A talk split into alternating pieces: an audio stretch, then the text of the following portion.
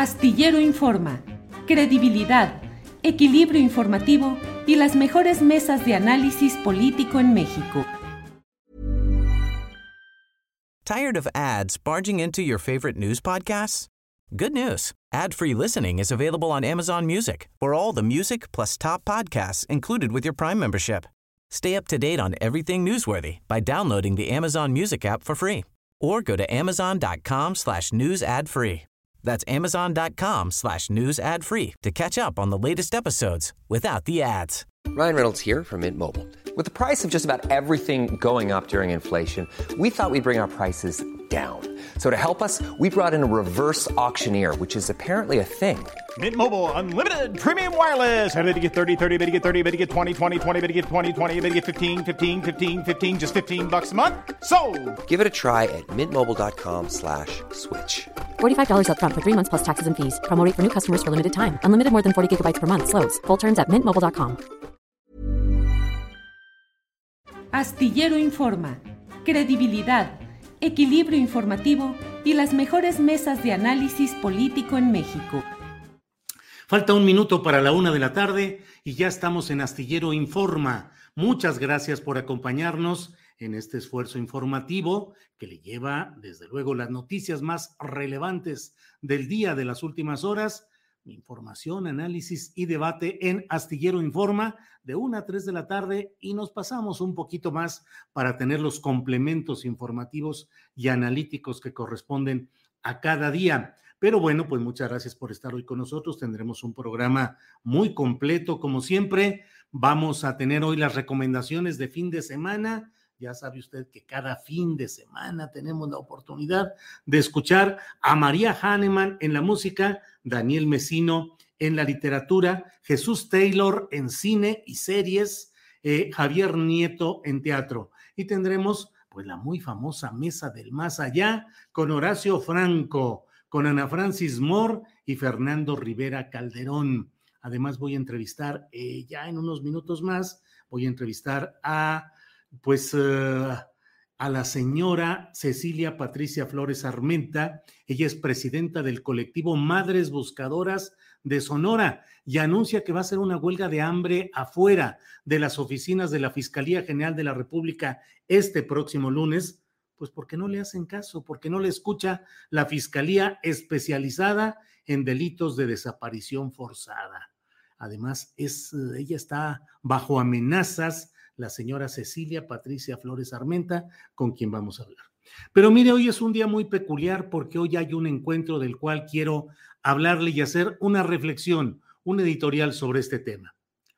Hoy se han reunido y continúan en sesión de trabajo delegaciones de México y de Estados Unidos que están buscando cerrar eh, los acuerdos que obviamente ya se trabajaron con antelación y hoy es el momento de ir cerrando los detalles y sellar el compromiso en estos términos, pues en algo que se refiere fundamentalmente a dos asuntos, migración y seguridad pública, seguridad nacional, combate a los grupos del crimen organizado. Creo que son los dos eh, factores fundamentales de todo lo que hoy se está hablando en esta reunión a la que ha llegado una comisión de alto nivel, eh, el secretario de Estado de Estados Unidos, el secretario de Seguridad eh, y el eh, personajes relacionados con el primer nivel de estos temas y hoy tuvieron fueron recibidos por el presidente de la República, quien desayunó, tuvo un desayuno de trabajo con ellos, una reunión, y luego pasaron a la Secretaría de Relaciones Exteriores con Marcelo Ebrard como virtual jefe de esta delegación mexicana para acordar los términos de lo que ya nos han estado anunciando como el fin, el adiós, adiós a la iniciativa Mérida. Pero yo quisiera reflexionar un poco con usted acerca de este tema. Me parece bien, desde luego, me parece que esa iniciativa Mérida nunca tuvo eh, la viabilidad, la funcionabilidad y los objetivos que se buscaron y que realmente solamente implicaron el gasto de montones de dinero que en muchos casos deben haber quedado en los bolsillos de los destinatarios pues en este caso los destinatarios mexicanos y centroamericanos de las inversiones relacionadas con ayuda económica, con armamento, con vehículos incluso aéreos y con una serie de gastos que se han cometido también de parte, desde luego, del erario mexicano y que no han resultado, que no han tenido ningún éxito, que no han tenido ninguna consecuencia real, pues por razones que resultan a veces tan simples que enumerarlas o mencionarlas choca con las grandes pretensiones retóricas y analíticas que se dan en este tipo de encuentros. La guerra contra las drogas como tal es una guerra evidentemente fallida, fracasada, porque mientras siga habiendo el enorme consumo de las drogas en Estados Unidos, habrá siempre quien, desde el fin del mundo así sea, y con los eh, artilugios y artificios que sea necesario, habrá de llegar hasta esos consumidores para ganar en dólares lo que implica este trasiego de drogas. Mientras siga habiendo ese mercado de consumidores en Estados Unidos, eh, todo lo que se dice y todo lo que se plantea de la guerra contra las drogas y la lucha contra los ilícitos y el crimen organizado es simplemente un, pues una forma de plantear otros mecanismos que en este caso lo que buscan es un control político y social. De la parte mexicana o centroamericana o sudamericana resulta lo mismo. Los cárteles del narcotráfico son organizadores de procesos económicos de siembra, de cultivo, de distribución y luego de reingreso de capitales al país y de su inyección en la economía que tiene como factores principales nuestra economía mexicana, pues desde luego las remesas, que es una forma de complemento desde Estados Unidos por las deficiencias internas, no es ningún logro ni es algo para echar las campanas al vuelo, sino al contrario, es de preocuparse que los hermanos que se han tenido que ir de México por no tener oportunidades tengan que estar enviando cada vez más dinero para suplir los problemas internos de un país como es el nuestro. Entonces, pues están las remesas, está eh, todo lo relacionado con el narcotráfico y el crimen organizado como una fuente de suministro de recursos para el funcionamiento de la economía nacional. Entonces, hoy, ¿qué es lo que están tratando de vender en términos eh, em, propagandísticos a partir de esta reunión de hoy? Pues que es el adiós a la iniciativa Mérida. La iniciativa Mérida que empezó en junio de 2008 eh, con... Eh, Felipe Calderón como ocupante espurio de Los Pinos, eh, pues eso significó simplemente un proceso de injerencia, de mayor participación, de supervisión tecnológica, de acompañamiento en acciones judiciales y de una virtual conducción de Estados Unidos en los procesos de esa guerra contra el narcotráfico que solo inició el proceso de elevada violencia que se vive hasta ahora en términos estadísticamente más altos en esta administración del presidente López Obrador, pero que sin duda provienen de ese hecho, de aquella descompostura que se arrancó durante la presencia de Calderón Hinojosa. Decir hoy o tratar de centrar declarativamente los, la reunión de hoy en el hecho de la iniciativa Mérida, a mí me provoca suspicacias. La iniciativa Mérida estaba muerta, en términos reales desde hace ya largo tiempo. Se mantenían algunos de sus eh, objetivos, eh, se seguía manteniendo, pero ¿cuánto hacía que usted no escuchaba acerca de la iniciativa Mérida? ¿Cuánto tiempo hace que eh, no se estaban cumpliendo los objetivos y los propósitos? Y sobre todo, esta presidencia de la República, la de López Obrador, estableció un nuevo una nueva visión de esta lucha y la encaminó más a la búsqueda de combatir las bases de desempleo, de injusticia social, de falta de oportunidades para los mexicanos y en este caso sobre todo para los centroamericanos, eh, como una causa que hay que abatir de fondo y no irse a la eh, muy efectista visualmente eh, muy llamativa acción de las detenciones de los capos y el descabezamiento y cae el número uno o cae el número dos, cuando bien sabemos que esto es eh, un florecimiento inmediato de los cargos que cae un capo, como lo decía el propio Mayo Zambada, hoy me pueden abatir a mí, pero mañana ya están aquí los que van a asumir el mando. Así es la función y es la estructura de los cárteles de los grupos del narcotráfico. Hay que estar atentos para saber si, en primer lugar, si México va a seguir cumpliendo, porque son dos los temas de los que hemos hablado, migración y crimen organizado. En migración, México va a seguir cumpliendo las tareas sucias que le encarga Estados Unidos, sobre todo en la frontera sur, en el trabajo deplorable, lamentable, reprobable totalmente de convertirnos en la migra 4T y estar deteniendo en la frontera sur con mecanismos violentos, arbitrarios a los eh, eh, migrantes, sobre todo provenientes de Centroamérica, que tratan de cruzar el país para llegar a Estados Unidos, México ha doblegado su postura de política exterior para ponerse al servicio de lo que ha pretendido primero Donald Trump y ahora Joe Biden. Son eh, características diferentes. Yo, eh, Donald Trump, intempestivo, declarativo, abiertamente, impositivo, y Joe Biden es más taimado, más tramposo, más eh, civilino, más sigiloso, no, no se avienta de frente, pero va tejiendo todo lo que es necesario y finalmente el aparato de poder y el aparato de decisiones en este tema de políticas y de geopolítica sigue siendo en lo general el mismo que es el que corresponde a los intereses imperiales de Estados Unidos. ¿Vamos a seguir en eso, en la misma postura o va a cambiar y México va a dejar de utilizar a su Guardia Nacional y al Instituto Nacional de Migración para frenar a los migrantes? va a impedir que México sea convertido en un depósito de aquellos eh, solicitantes de asilo o de ingreso a Estados Unidos que son rebotados y son estacionados o son enviados a México. Eso es lo importante. La iniciativa Mérida, que ya se murió y que le hagan eh, funerales los que quieran, pues eso es algo que creo que está sirviendo de distractor de los asuntos de fondo. El tema es la migración. México va a seguir haciendo la tarea sucia a Estados Unidos, sí o no.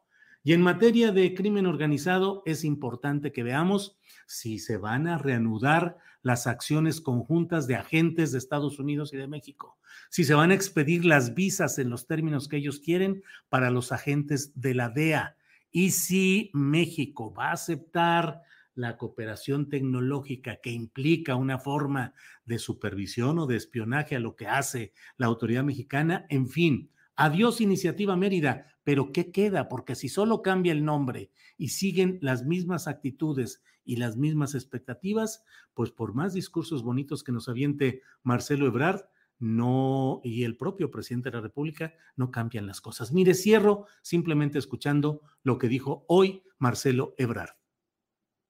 Uh, lo que más tarde daremos una conferencia de prensa y finalmente, en síntesis, como ya bien lo dijo el secretario Blinken, se inicia una nueva etapa.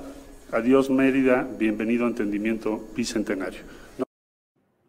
Bienvenido a Entendimiento Bicentenario. Ojalá y conozcamos los términos reales, no los discursivos y, y retóricos de este entendimiento bicentenario. Adiós, Iniciativa Mérida. Adiós desde hace mucho que ya era y bienvenida esta nueva oportunidad. Ya veremos qué es lo que sucede. Pero mire, por lo pronto vamos a continuar con, nuestro, con nuestra programación. Como le he dicho, eh, vamos a tener ya en unos segundos a Cecilia Patricia Flores Armenta, presidenta del colectivo de Madres Buscadoras de Sonora. Con ella queremos platicar acerca de lo que significa eh, pues esta desatención que ella denuncia respecto a lo que está pasando eh, en cuanto a audiencia que han solicitado y que no ha estado funcionando, no ha estado entrando, no ha estado siendo atendido y aceptado lo que, lo que desean plantear estas madres buscadoras de Sonora. Gracias a todos quienes están enviando eh, comentarios. Eh, G. dice, no puede dejar de hacer la tarea. Estamos supeditados a los gringos. AMLO con todo y sus buenas intenciones no le da. Juan Flores dice, nada te gusta, Julio. ¿Qué onda, Juan Flores? Juan Flores no es cuestión de gustos, es cuestión de análisis y lo que he pretendido hacer en 10 minutos es un análisis y una fundamentación de lo que digo. No es que me gusten eh, los zapatos color negro o color café o que me guste una corbata roja o azul. No es cuestión de gustos, es de analizar, creo yo. Eh, ¿Qué hubo paisano? Dice Pancho Mora. De nuevo llego a saludarte, eres el mejor periodista de México. Un abrazo desde las indómitas praderas de la laguna, dice Pancho Mora. Saludos a Pancho Mora. Eh, eh, Luis Antonio Herrera, ¿por qué se le pide a los periodistas soluciones que le corresponde al Ejecutivo? Para eso se les paga, dice Luis Antonio Herrera. No sé a qué se refiere exactamente, pero deduzco, Luis Antonio, es que con frecuencia cuando hacemos comentarios, análisis, señalamientos desde el periodismo, nos dicen, ah, muy bien, ¿qué propones? ¿Cuál es tu propuesta? ¿Qué has hecho en este sentido? No, los periodistas no estamos para hacer. Los periodistas ejercemos una función que es informar y en algunos casos analizar y debatir, como es el caso de su servidor. Pero quienes tienen que hacer las cosas y tienen que estudiar y proponer y ejecutar, pues son justamente los políticos que son llevados al poder por el voto popular y que esa es su obligación y que el derecho de los ciudadanos y de los periodistas es analizar y criticar lo que ahí se hace. Si yo tuviera una solución y la quisiera llevar adelante, pues estaría metido en política y sería diputado o senador o gobernador o lo que alcanzara eh, a, empujar, pero sería como político, no como periodista. Eh, ¿Y por qué no lo ves como cooperación? ¿Por qué canalizarlo como trabajo sucio? ¿Por qué? Dice Cebes Cabañas. Cebes Cabañas, ¿no ha visto usted lo que pasa en el sur? Donde eh, la Guardia Nacional, es decir, el ejército mexicano se dedica a golpear, a perseguir, igual que el Instituto Nacional de Migración, a los eh, migrantes centroamericanos, a los que el presidente de la República, en, al inicio de su administración, el, presidente López Obrador dijo que iban a ser recibidos como hermanos, que se abría una nueva etapa, se les iban a dar eh, oportunidades de trabajo, una, una tarjeta para que pudiesen cruzar sin problema por el territorio nacional. Esa es la postura por la cual se votó y esa es la postura que debería de tener un gobierno como el mexicano. Pero todo cambió cuando Trump nos amenazó con imponer aranceles. Eh, imposición que todavía sigue estando en discusión en el ámbito de los especialistas económicos para precisar si realmente había las condiciones o solo era uno de los muchos blofeos que hacía en su momento aquel terrible, por sus formas impositivas, aquel terrible presidente que fue Donald Trump. Em, pero pues ahí están las cosas, no podemos cerrar los ojos. Pues yo estoy de acuerdo que siga guardando la Guardia Nacional, dice Jorge Benítez. Ah, Elisa Robledo, dice, ¿cuál sería tu propuesta? No, Elisa, pues para eso están los diputados, los senadores, eh, el poder ejecutivo encarnado en los gobernadores en los estados y en la presidencia de la República. Aquí no es cuestión de tú qué harías o cuál sería tu propuesta. El punto es sobre lo que hay, sobre lo que están haciendo aquellos a los que se eligió para hacer, sobre ellos hay que criticar. Eh, pero si se abrían las puertas de par en para migrantes, también se le criticaría, dice Richard. Bueno, insisto, recordemos lo que dijo en su momento el propio presidente López Obrador, de que eran bienvenidos y que iba a haber trabajo, educación, salud para ellos. Eh, si los deja pasar, malo, si no también, Silvia, Silvia. Bueno, al fin estamos ya con Cecilia Patricia Flores, que está ya por aquí, a quien saludo. Cecilia, Buena, Cecilia Patricia Flores Armenta es presidenta del colectivo Madres Buscadoras de Sonora. Cecilia, buenas tardes. Hola, buenas tardes. Muchas gracias por invitarme. Al contrario, a usted muy amable. Es Cecilia, mm, no hay una audiencia que están solicitando con el titular de la Fiscalía Especializada en Investigación de los Delitos de Desaparición Forzada. Y usted está anunciando una huelga de hambre para el próximo lunes afuera de la Fiscalía General de la República? Así es, es una manera de alzar la voz para ver si así podemos ser escuchados y visibilizar en realidad lo, que estamos viviendo a las víctimas de una desaparición forzada. Eh, Cecilia, ¿qué es lo que le desean plantear a las autoridades? Pues en primer lugar lo que queremos es que hagan las investigaciones que corresponde hacer por las amenazas que estoy sufriendo, por lo cual estoy desplazada en otra ciudad fuera de mi estado impotente para buscar a mis hijos y estar lejos de mi familia, de mi madre, de mis hijos, de mis nietas, que son toda mi vida y mi único motor para seguir adelante en esta lucha. Estar fuera de ellos, nada más porque las autoridades no han podido hasta el momento hacer una investigación sobre las amenazas de las que he sido, eh, he estado acosada por todo este tiempo. Eh, Cecilia, ¿cómo, Cecilia Patricia, eh, ¿la han amenazado verbalmente por las redes sociales? ¿Cómo ha sido? Primeramente fue por medio de redes, por perfiles falsos, como ya saben. Ya luego me hicieron llamadas amenazándome después de que salí de allá, después de que estuve desplazada, me hicieron llamadas por teléfono para amenazarme, que dejara de buscar, que dejara de publicar, que borrara todo lo que tenía en la página. O sea, el, el enfoque de esas personas es desaparecer a Madre Buscadora de Sonora y desterrarme a mí para que ya no, se sepa nada del colectivo, nada de nuestras búsquedas. Creo que ahí hay algún interés personal, ¿verdad? ¿Quién se, quién se beneficia si desaparece Madre Buscadora de Sonora? Eh, ¿Cuándo inició Madres Buscadoras de Sonora y mm, cuántas personas participan, Cecilia? Empezó el 4 de mayo del 2019 en Valle de Quino después de que desaparece mi hijo Marco Antonio y ver la poca empatía de las autoridades para ayudarme en su búsqueda, pues me doy cuenta que tengo que ser yo la que salga con pico y pala a buscar a mi hijo y en mi camino a encontrar a muchos a muchas personas más uniéndose familias, madres que estaban desesperadas, que tenían muchos años con sus hijos desaparecidos, algunos de poco, algunos de mucho, pero que no tenían el apoyo del gobierno para ni, ni de alguna persona para ayudarlas a buscarla. Entonces, miran mi labor, lo que estoy haciendo, aunque andaba sola por los montes, no tenía miedo, porque el amor por mi hijo me daba esa fuerza para andar ahí. Se unieron conmigo. El día de hoy somos casi dos mil madres que conformamos Madre Buscadora de Sonora. Tenemos más de siete mil personas en la página en búsqueda.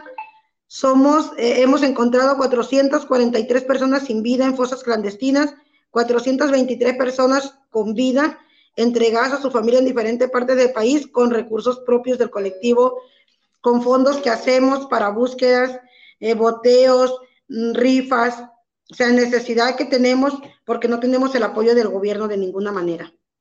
Eh, señora Flores, ¿qué, ¿cuál es la respuesta de los gobiernos? Acaba de haber cambio en el gobierno de Sonora. ¿Cuál fue la actitud de la anterior administración de Claudia Pavlovich y cuál es la actitud del nuevo gobierno a cargo de Alfonso Durazo. Completamente empática la señora Claudia Pavlovich. Pensamos que porque era mujer iba íbamos a tener algún apoyo con ella, pero jamás nos quiso ni mirar ni cinco minutos darnos para platicar con ella, con ella y exponerle nuestro problema que estábamos viviendo y que estaba en sus manos darnos el apoyo necesario para que nuestras búsquedas fueran posibles, que no era necesidad, que las búsquedas las hiciéramos nosotros las víctimas, porque es obligación como gobierno a trabajar ellos en, esa labor. Pero pues al ver que ellos no lo hacen y la necesidad que tenemos de tener a nuestros hijos de vuelta en casa, es la que nos ha hecho ser nosotras las víctimas, las que salgamos con pico y palo a buscarlos. Nunca nos dio la oportunidad de platicar con ella. El nuevo gobierno, aunque ya platicamos con él, ya lo miramos, ya nos atendió, pero igual, hace cuenta, estamos en la misma situación. Nos dio promesas de que sí va a ser un nuevo cambio, que sí va a dar apoyos, pero hasta el momento, hasta el mes que tiene de, en su gobierno no ha hecho nada. Entonces, estamos igual. Mientras que él no cumpla con sus promesas, pues podemos decir que no tenemos el apoyo del gobierno de ninguna manera. Eh, Cecilia Patricia ya me dijo que en la página de Facebook hay referencias a unas siete mil personas. ¿Esa será la cantidad, más o menos, de los desaparecidos en Sonora o será más alta? No, lo que, está, lo que refieren las autoridades de la desaparición de cuatro mil desaparecidos en Sonora, pero nosotros tenemos tantos porque no solamente buscamos a los de Sonora, buscamos a los de todo el mundo, porque la gente, a raíz de lo que mira en la página, de tantos hallazgos que hemos tenido, tanta actividad que tenemos, tanta persona que hemos localizado, pues confían mucho en nosotros y nos mandan a sus familiares para que los publiquemos, para que les ayudemos en su búsqueda. Entonces, es por lo cual tenemos nosotros tanta demanda todos los días de personas que nos mandan para que los busquemos. Pero en Sonora se, habla de que solamente hay cuatro mil desaparecidos.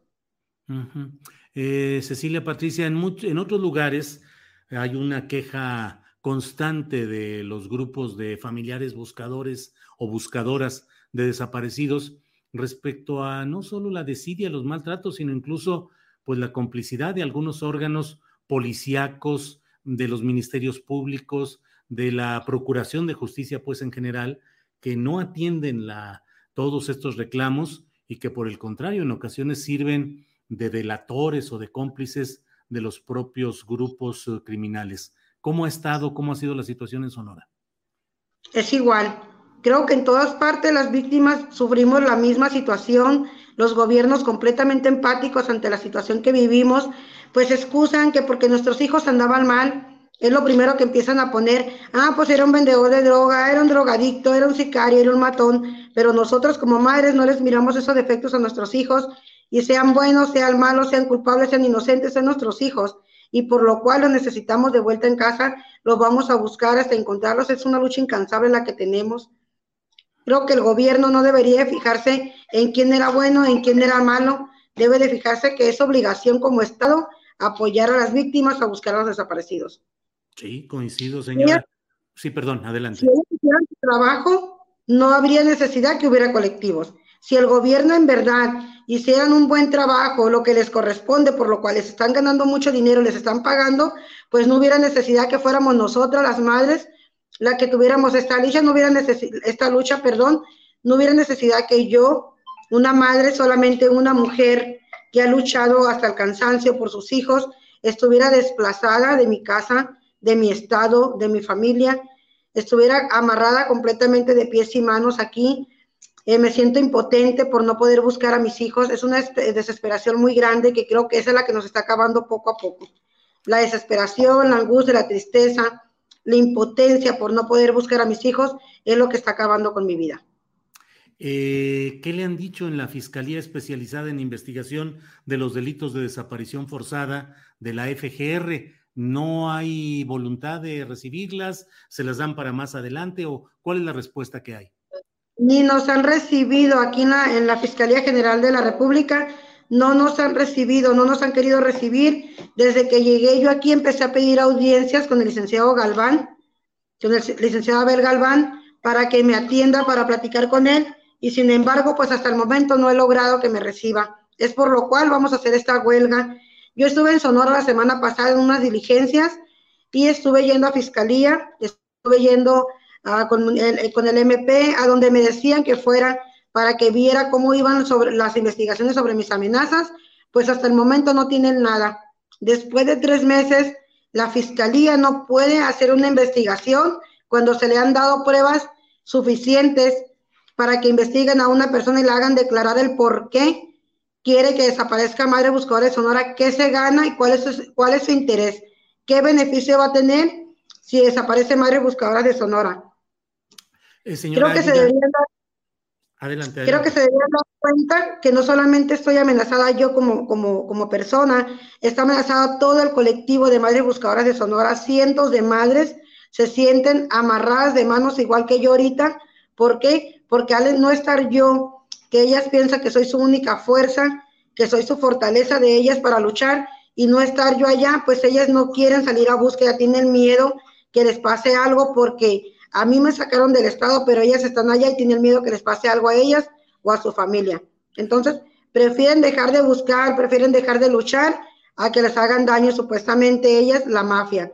Cuando nosotros pensamos que no sea el crimen organizado que nos está amenazando, no creo que ellos sean tan cobardes para amenazar a unas mujeres que al final a lo mejor somos las que los vamos a buscar a ellos. Eh, en las instancias del gobierno federal hay una comisión de atención a víctimas, una subsecretaría de derechos humanos a cargo de Alejandro Encinas. ¿Han tenido comunicación con ellos? No nos ha atendido nadie. A mí me trajo un mecanismo de seguridad. Estoy en un departamento, estoy muy bien, eh, estoy muy bien, tengo todo lo necesario tengo alimentación, pero yo no quiero del gobierno que me mantengan y que me dé casa del gobierno. Lo que yo quiero es que me ayude a buscar a mis desaparecidos, que haga las investigaciones que tenga que hacer para dar con los responsables o con las responsables de las amenazas de las que he sufrido. Eso es lo único que quiero. Yo no necesito que me mantenga el gobierno ni que me pague una casa. Necesito que me apoye a buscar a mis desaparecidos y esclarecer esta situación que tenemos por las amenazas. Están suspendidas las búsquedas en Sonora. Así es, mis compañeras tienen temor de salir al campo. Se han encontrado cuerpos base a llamadas anónimas, se han ido a los lugares porque sí nos dan el apoyo las fiscalías, la Guardia Nacional, estamos muy agradecidos con ellos por todo el apoyo que nos ha dado la Guardia Nacional, estatal, eh, la municipal. Tenemos muy buen apoyo para búsquedas, pero no tenemos camioneta para búsqueda, ni tenemos las, no tienen la fuerza las compañeras, ni el valor para andar en los campos como antes, a raíz de las amenazas que estoy sufriendo yo, y pues que todavía no hay nada de investigación. Pues eh, Cecilia Patricia Flores Armenta, presidenta del colectivo Madres Buscadoras de Sonora, estaremos atentos a ver si escuchan esta demanda de audiencia en la Fiscalía Especializada en Investigación de los Delitos de Desaparición Forzada de la Fiscalía General de la República a cargo de Alejandro Kersmanero. Ojalá y escuchen y si no es así, Cecilia, pues estaremos atentos a lo que suceda el lunes cuando usted ha advertido que iniciaría una huelga afuera de la FGR. Así es. Esperemos que esas personas sensibilicen, no les costaba nada ni les cuesta nada atendernos media hora de su tiempo, no creo que sea, yo no creo que tengan las 24 horas del día ocupados, creo que con media hora que nos escucharan, nos atendieran, fuera suficiente para que nosotros estuviéramos tranquilos y esperando sus, sus, sus apoyos, pero no ha sido así, son tan empáticos que piensan que nunca pueden estar en nuestro lugar y creo que la vida es justa y pueden estar en este mismo lugar, aunque sean muy influyentes. Pues señora, señora, gracias eh, por la posibilidad de platicar y de difundir lo que está sucediendo. Gracias a la señora Flores Armenta y estaremos atentos. Muchas gracias, Dios me los bendiga. Gracias, hasta luego. Buenas tardes. Bueno, pues, ah, pues esto es lo que está sucediendo en este nuestro país, entre muchas otras cosas. Por aquí hay comentarios en la en, la, en el chat de este programa. Y bueno, pues vamos ahora, pues es viernes, ya lo sabe usted, es viernes y vamos ahora con las recomendaciones de fin de semana. Adriana Buentello, buenas tardes. ¿Cómo estás, Julio? Muy buenas tardes. Me da muchísimo gusto saludarte, saludar a todos los que ya nos están viendo por acá y eh, pues Julio, vamos a cambiar radicalmente de tema. Vámonos a las recomendaciones para este fin de semana con nuestra querida María Hahnemann, que nos tiene sorpresas como siempre y además también una pequeña pero muy agradable entrevista. María, ¿cómo estás? Muy buenas tardes. Adri, Julio, segundo viernes de octubre y pues aunque hayan muchos cuidados y protocolos, ya las reactivaciones andan a mil. Un ejemplo es la Orquesta Sinfónica de Puebla, que arrancó la semana pasada con su temporada de otoño y hoy viernes 8 estará en el Auditorio Reforma con un programa padrísimo, obras de Reicha del gran Alexis Aranda y Julián Carrillo. En la guitarra como solista el maestro Jaime Márquez. Todo bajo la dirección de David Hernández Bretón. Hoy a las 7 de la noche presencial, entrada libre y no olviden llevar su cubrebocas. Otros que ya están de regreso es la Orquesta Sinfónica Nacional en actividad presencial, con su segunda temporada de conciertos. Este 10 de octubre a las 12 del día presentarán un programa con obras de revueltas, Stamitz y Mendelssohn, bajo la dirección del maestro Ludwig Carrasco, y con la participación de la clarinetista Eleanor Weingartner y la violinista Olga Pogodina. Adquiere los boletos en taquillas o por Ticketmaster, sala principal del Palacio de Bellas Artes. Y aquí andamos en el Palacio, el maestro Osorio regresa a la Ciudad de México. Jorge Federico Osorio participará en el concierto del 65 aniversario de la Orquesta de Cámara de Bellas Artes con el concierto para piano número 23 de Mozart. Este jueves 14 de octubre a las 8 de la noche en la sala principal del Palacio de Bellas Artes, también bajo la batuta del maestro Ludwig Carrasco. Esta también es una actividad presencial. Recuerden que el aforo es limitado, así que sugerimos adquirir cuanto antes sus entradas en taquillas del Palacio de Bellas Artes o en el sistema Ticketmaster. Y les cuento que la serenata número 1 de Brahms fue escrita entre 1857 y 1858. Sin embargo, la versión final de la obra tuvo su estreno en 1860, año en el que fue publicada, convirtiéndose en la primera obra orquestal impresa de Brahms. Esta pieza se tocó ayer y se tocará el domingo en el hermoso Teatro de Gollado con la Orquesta Filarmónica de Jalisco. Esta obra es reconocida por su extraordinaria calidad sinfónica y la destacada participación de la sección de cornos, boletos disponibles en taquillas del teatro y sistema de Ticketmaster. Y pues ya que andamos dando tour por toda la República, nuestra invitada de hoy es una destacada joven pianista regia en todos los sentidos, tanto como en su nacimiento como en calidad de pianista, ganadora de muchos premios tanto nacionales como internacionales y será una de las invitadas al Festival Internacional de Piano de Papantla 2021. Ella es Miranda Lemoine. Miranda, qué gusto tenerte en este espacio. Hola María, muchas gracias. Veo que ya poco a poco anda retomando más actividades allá en Monterrey y sabemos que vas invitada al Festival de Piano en Papantla. Sí, estoy súper emocionada que me invitaron a participar. Este es un festival que tengo mucha emoción de ir porque hace mucho no toco en, en vivo y quiero ver a todos los pianistas también. A ver, cuéntanos qué tipo de repertorio vas a interpretar.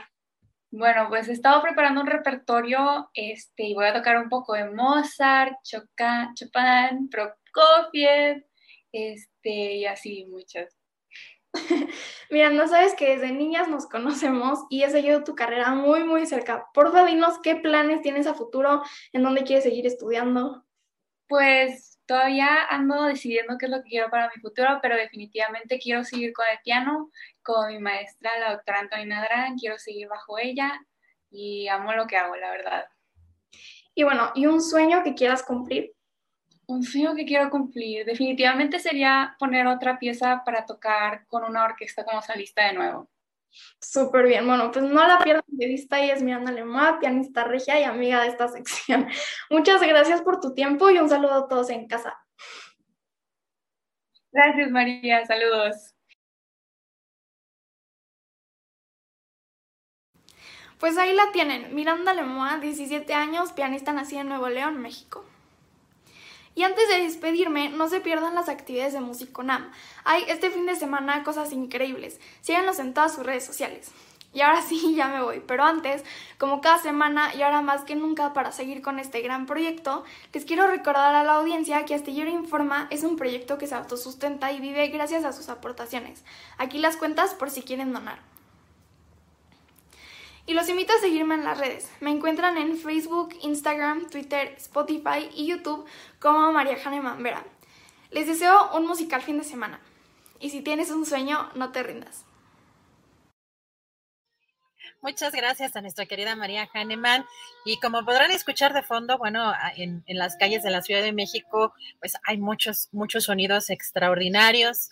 Ya hemos platicado hasta desde el vendedor de tamales, de colchones, eh, pues bueno, de, muchos, y, hoy tengo la fortuna porque si alcanzan a escuchar de fondo, hay un saxofonista afuera, afuera de, mi calle, en mi calle, así que este, nos, está, nos está ambientando en, en, este programa. Y doy la bienvenida a nuestro querido Daniel Mesino. Hoy como cada 15 días nos tocan las recomendaciones literarias. ¿Cómo estás, mi querido Daniel?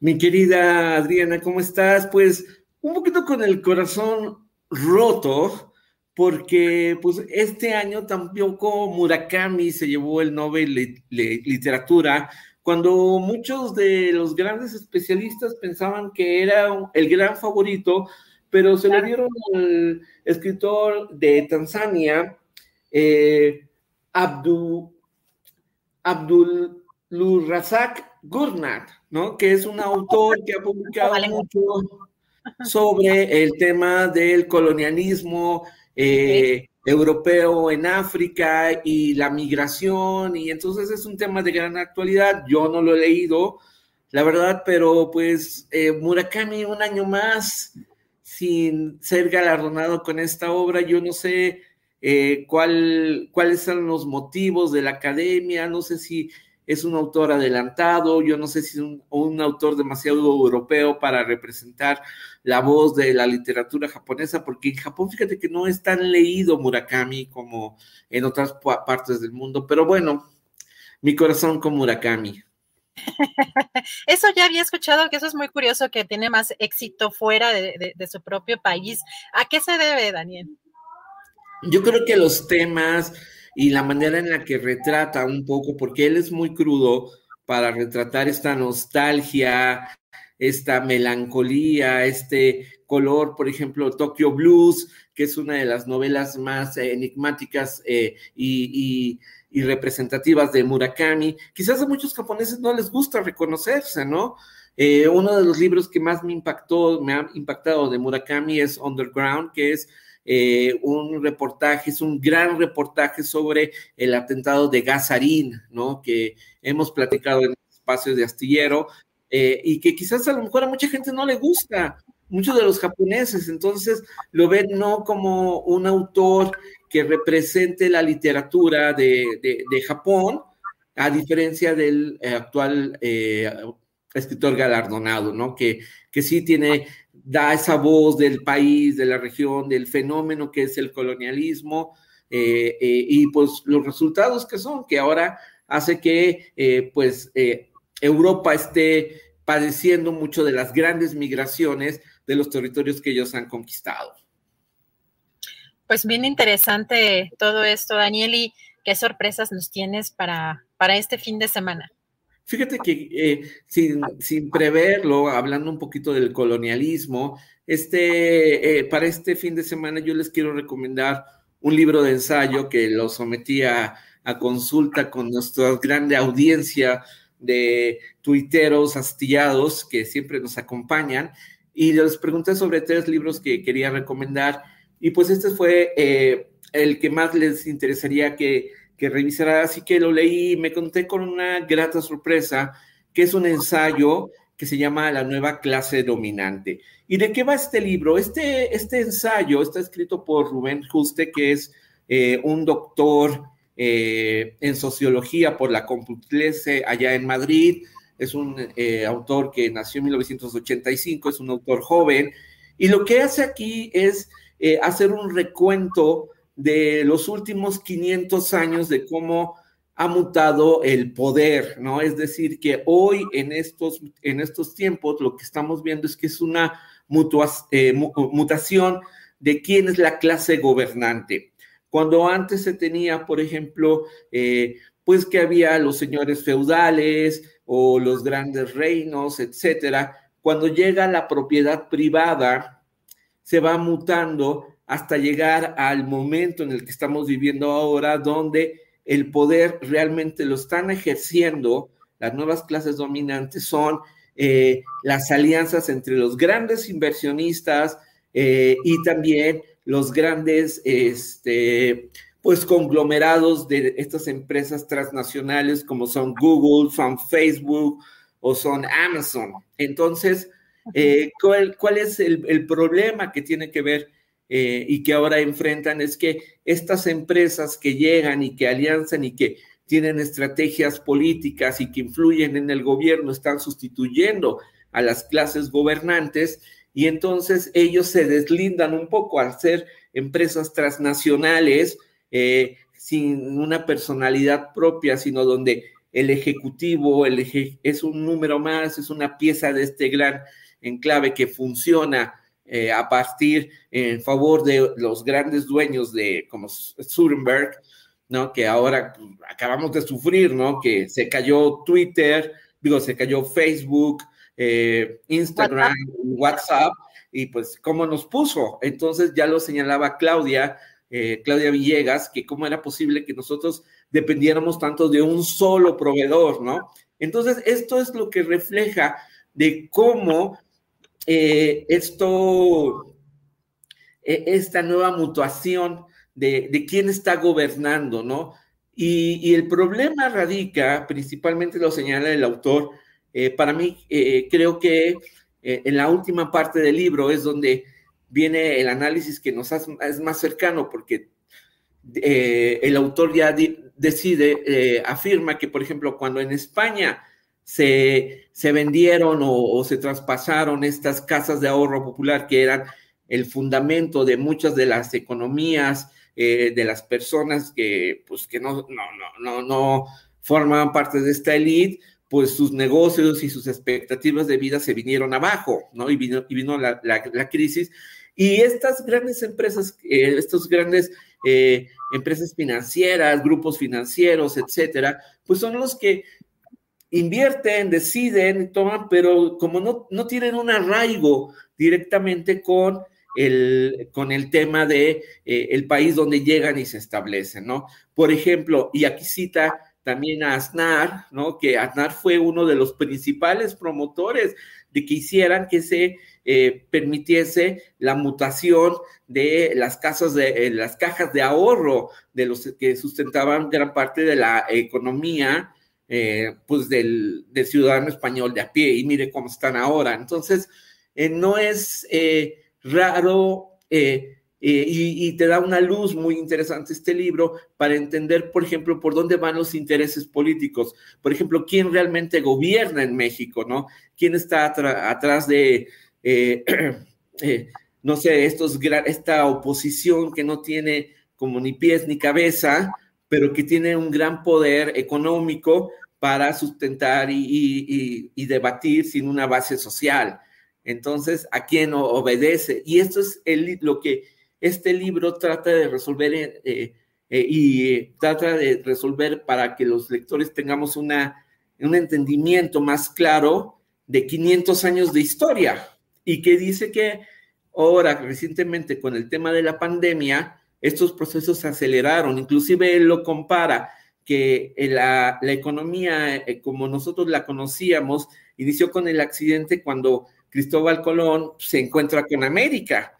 Y de ahí empezó la, la, reina de Castilla y después otros reinados a tratar de ver la, la rentabilidad de eh, llegar y colonizar territorios. Pero entonces, desde entonces ha venido un desarrollo hasta este momento que vivimos con el tema de la pandemia, que es el que aceleró muchos de estos procesos, por ejemplo, del crecimiento de Amazon, y, bueno, y todo lo que ha ocurrido.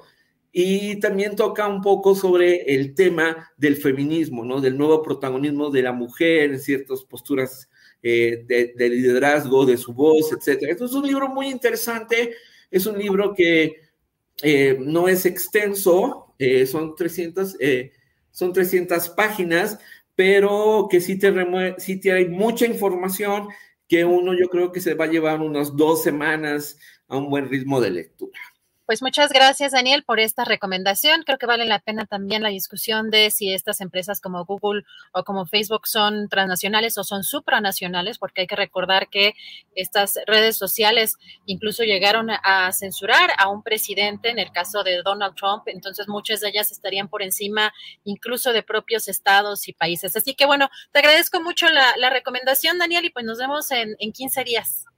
Perfecto, y hoy les esperamos ya para cerrar el ciclo de astillado de lectura a las 6 de la tarde por Twitter. Om Yoga hoy.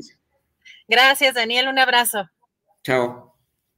Pues muy interesante la lectura que recomienda siempre estas reflexiones sobre pues, los cambios en los poderes, cómo se, eh, se están dando con, sobre todo con justo lo que mencionaba, algunas empresas tecnológicas que han sido acaparadoras a nivel mundial eh, pues, y han desplazado a, muchos negocios, y sobre todo locales.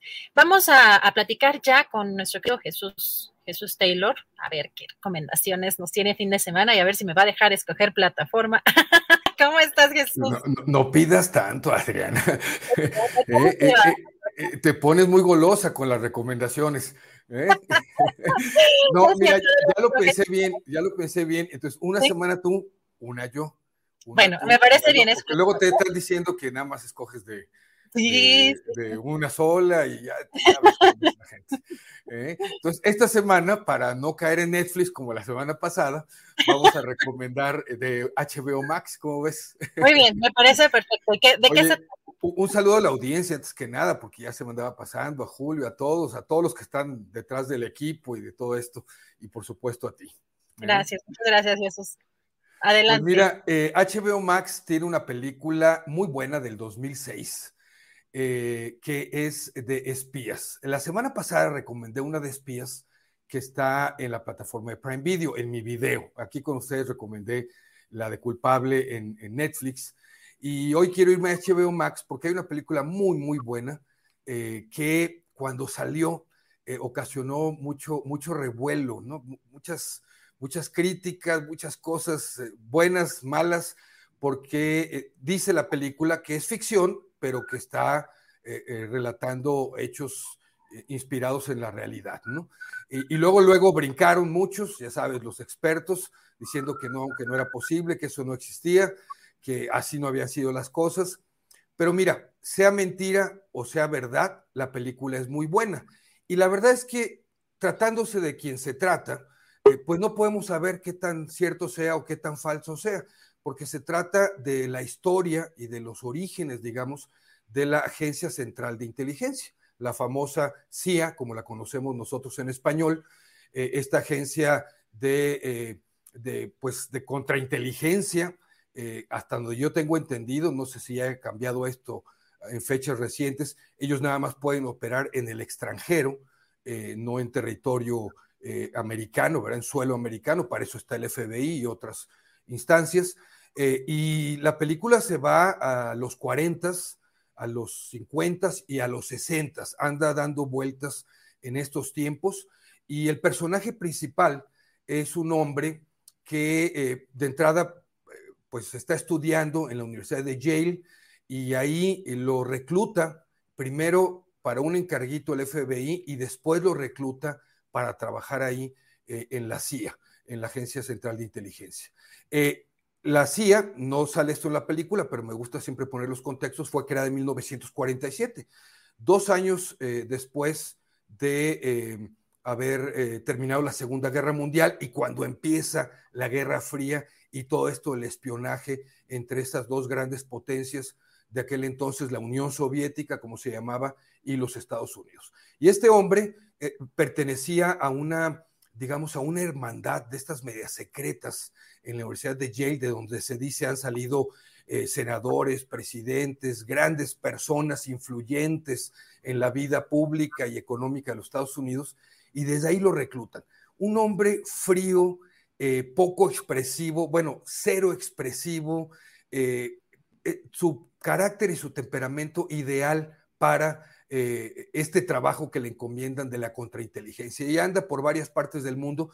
Pero algo interesante que se menciona, que es la invasión fallida, por cierto, que organiza ahí mismo la CIA, eh, eh, sobre la invasión que hubo en Bahía de Cochinos, aquella famosa invasión que no funcionó por parte de los Estados Unidos para querer derrocar tan solo dos años después de haber triunfado la revolución cubana, querer quitar a Fidel Castro y toda una serie de cosas y de acontecimientos bien interesantes.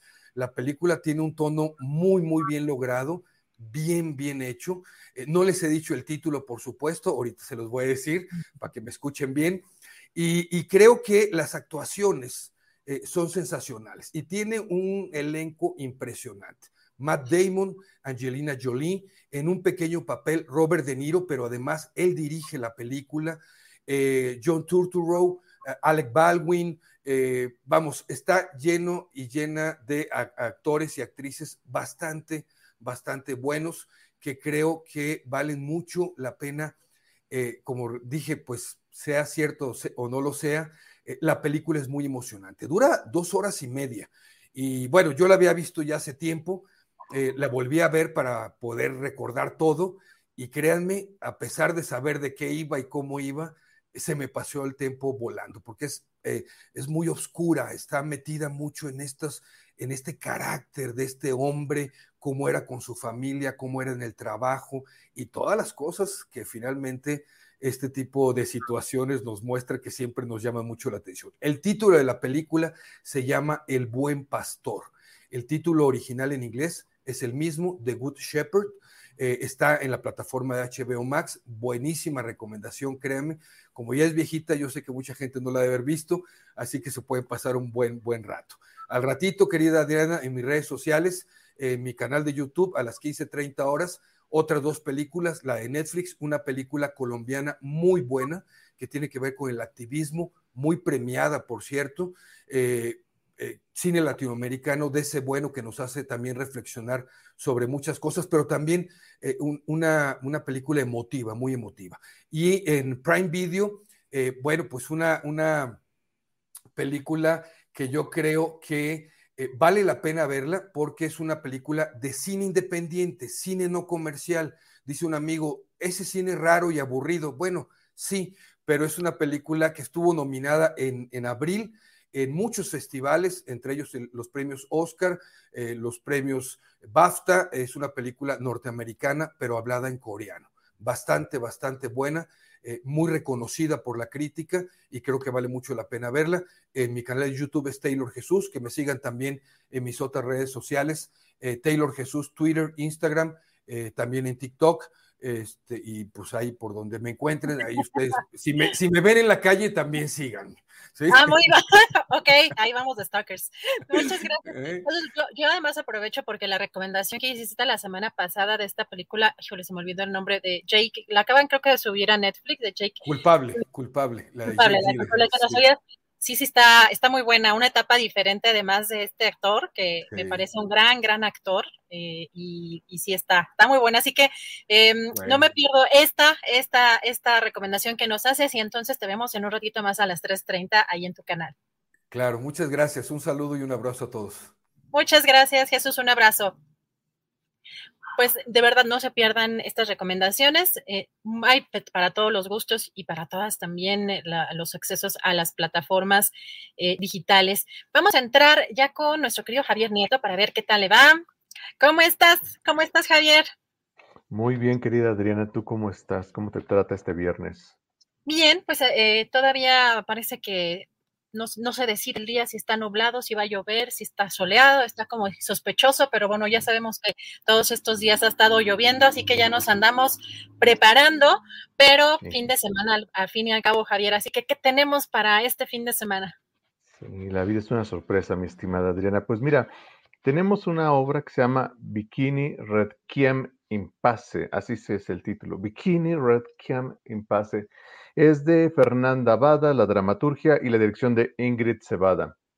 Esta obra, Bikini Requiem in Pace, trata sobre tres hermanos que se reúnen después de muchos, muchos años de no verse para preparar el entierro de, su madre, eh, que simbólicamente se llama Soledad.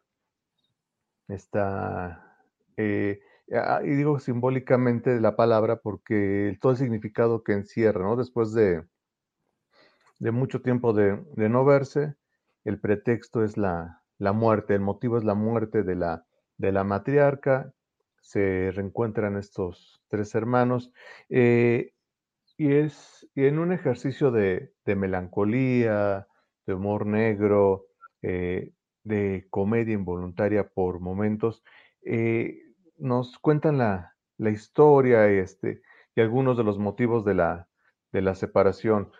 Los que han o hemos pasado por esos tragos este, amargos de perder a familiares tan, tan cercanos, eh, sabemos lo, complejo que son estas reuniones y a veces lo, incómodas que pueden llegar a ser, ¿no? Porque salen poco a poco cosas del pasado eh, y de manera involuntaria ese reencuentro se vuelve algo más, más complejo y complicado de lo que, podría ser. Esta obra está, tiene una estética de los 80, está ubicada en esa época y tiene la estética y excentricidades de, la época, eh, lo que la hace muy, muy atractiva visualmente. Esto se presenta en el Teatro El Granero del 23 de septiembre al 31 de octubre de jueves a domingo en los horarios habituales, jueves y viernes a las 8 de la noche, sábados a las 7, domingos a las 6 de la tarde en el granero que está en el Centro Cultural del Bosque, atrás del Auditorio Nacional, por el Metro Auditorio, vayan, vayan a verlo, no se la pierdan. Y tenemos una recomendación para los niños y las niñas, una obra que se llama 16 Bits o Viaje al Puente de Cristal. Esta obra se presenta del 9 al 31 de octubre en el Teatro Sergio Magaña. Este teatro que les he dicho muchas veces que es de mis favoritos, que fue una iglesia antiguamente, que está en, el, en Santa María la Ribera, en la calle de Sor Juan Inés de la Cruz, para ser más precisos. Este, la dramaturgia es de Irán Molina y la dirección de Anabel Domínguez. ¿De qué trata Viaje al Puente de Cristal? Trata sobre Tea, una adolescente de 14 años, que eh, ha perdido a su padre. estamos hablando de puras cosas este, eh, muy motivadoras, ¿no? Las pérdidas. En el primer caso de la madre, ahora es la pérdida del padre. Y lo único que le quedó de recuerdo del padre es su vieja consola de 16 bits, como estos Ataris que teníamos nosotros cuando, cuando éramos niños.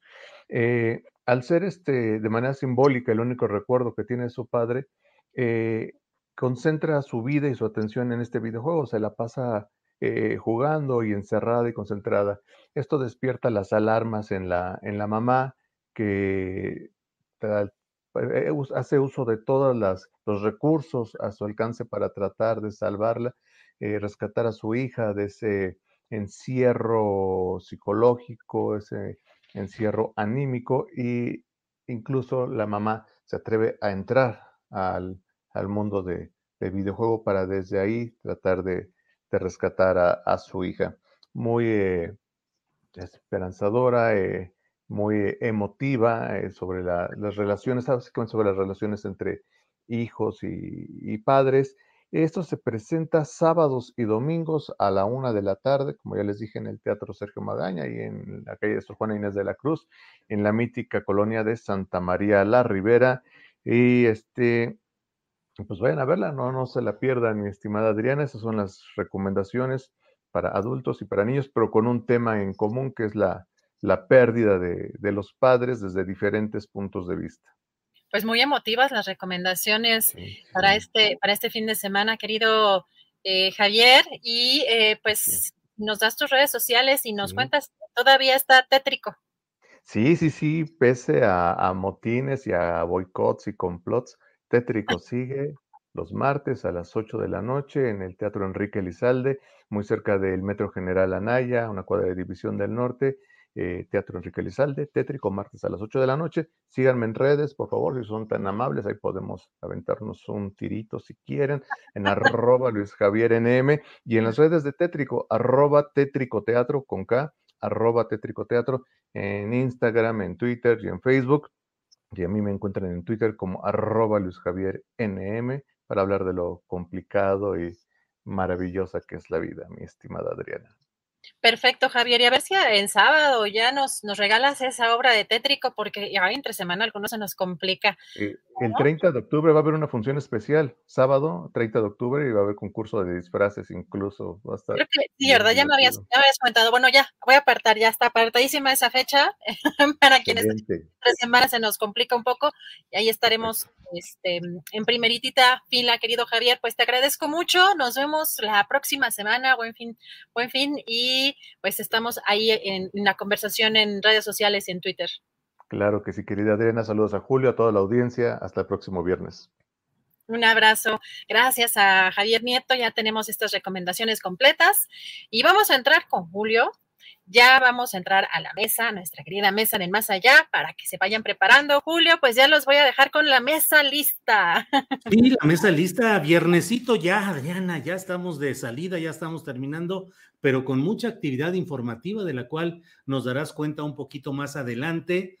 El presidente de la República estuvo, está hoy en la laguna con este tema del proyecto Agua Saludable, que es un proyecto muy peculiar, con muchos detalles que ya hemos comentado aquí, y desde luego, pues lo que se informe, Adriana, respecto a esta reunión de funcionarios de alto nivel de México y de Estados Unidos, con este nuevo enfoque en materia de seguridad y de migración. Pero pues hay muchos temas y vamos a estar atentos, Adriana, a lo que sigue por aquí.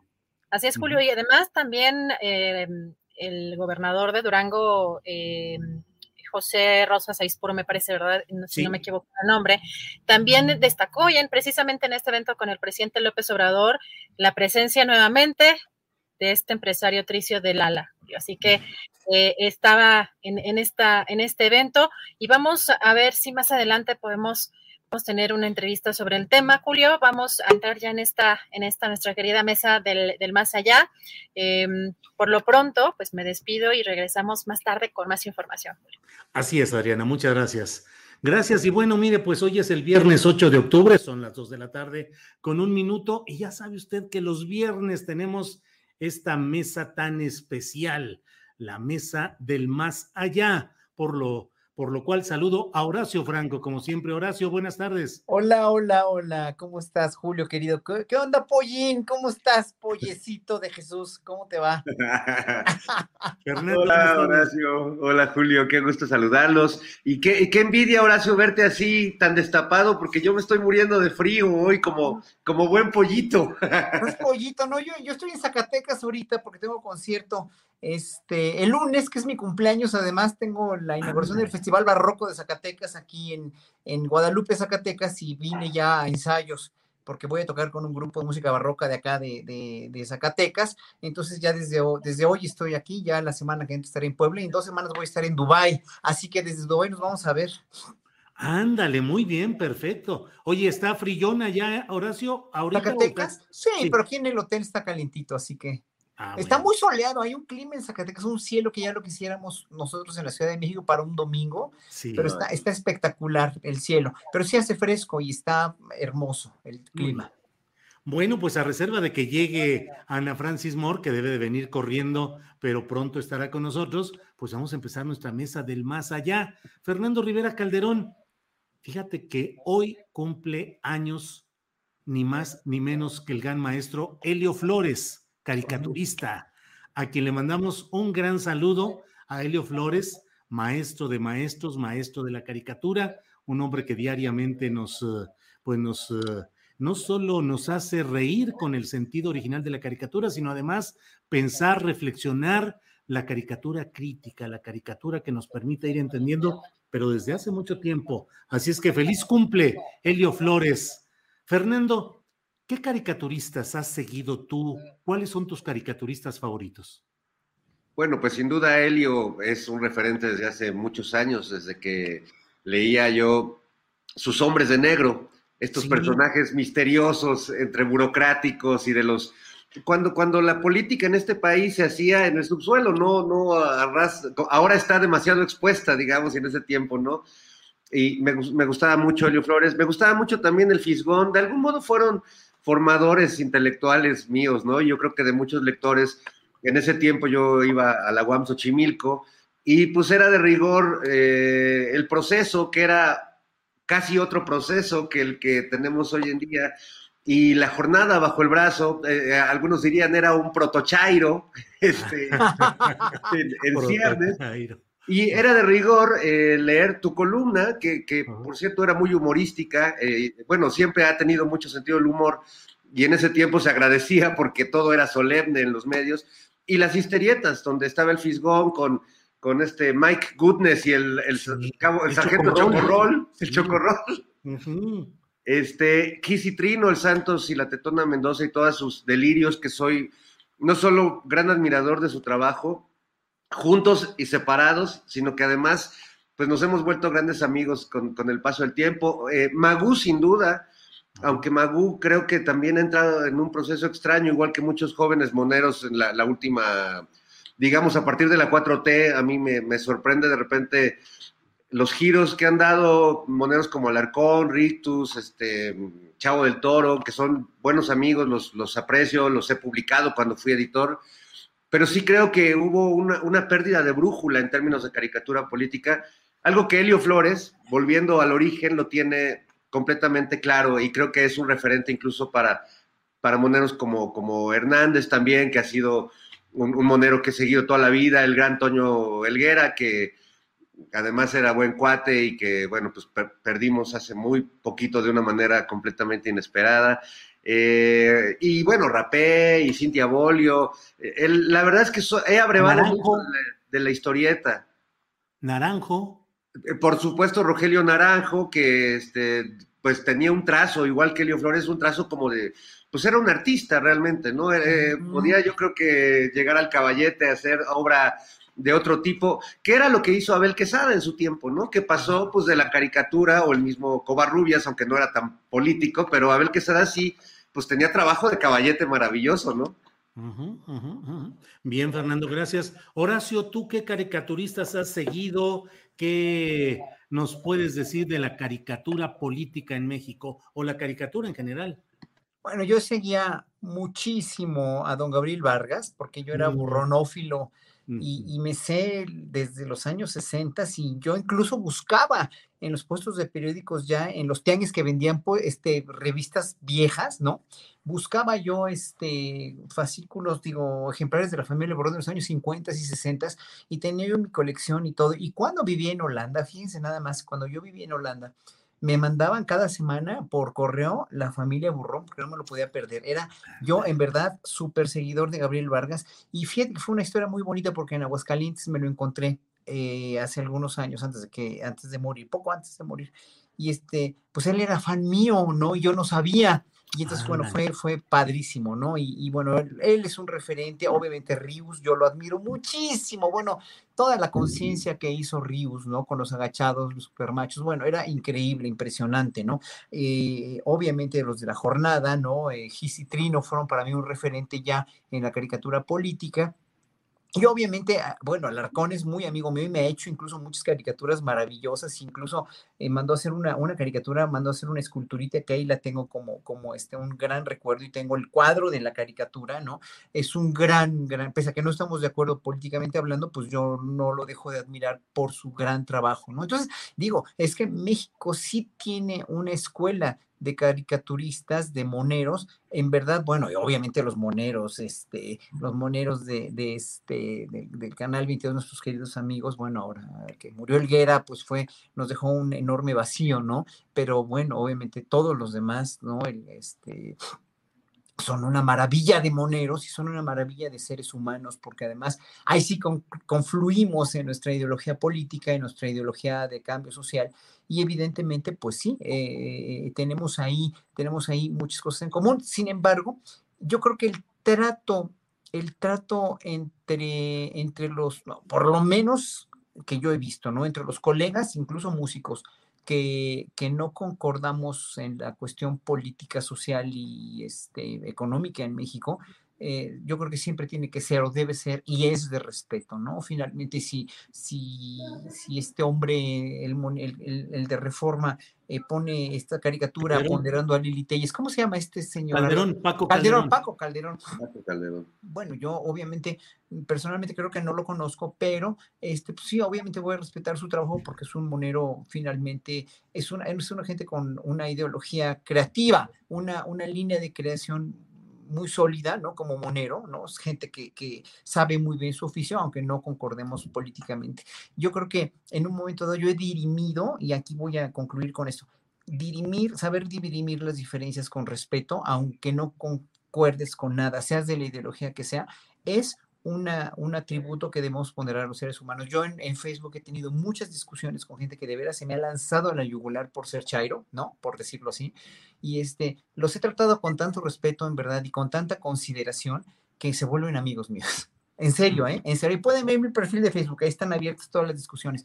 La cuestión es saber dirimir las diferencias con respeto y con argumentos. Cuando tú, como una Lili Telles, vas y llegas a insultar y llegas a amedrentar o llegas a amenazar eh, eh, eh, sin argumentos, entonces ahí sí te vuelves enemigo, enemigo este, peligroso y enemigo evitable, como lo evitó ayer, la evitó ayer en la entrega de la medalla este, a Ifigenia Martínez en la Belisario Domínguez, la evitó el presidente porque ya sientas precedentes, ¿no? Ojalá que los políticos fueran un poco más en serio en ese sentido, un poco más, eh, tengan un poco más de tacto para poder dirimir. Y obviamente no nada más eso, los políticos, sino los bots a quienes contratan.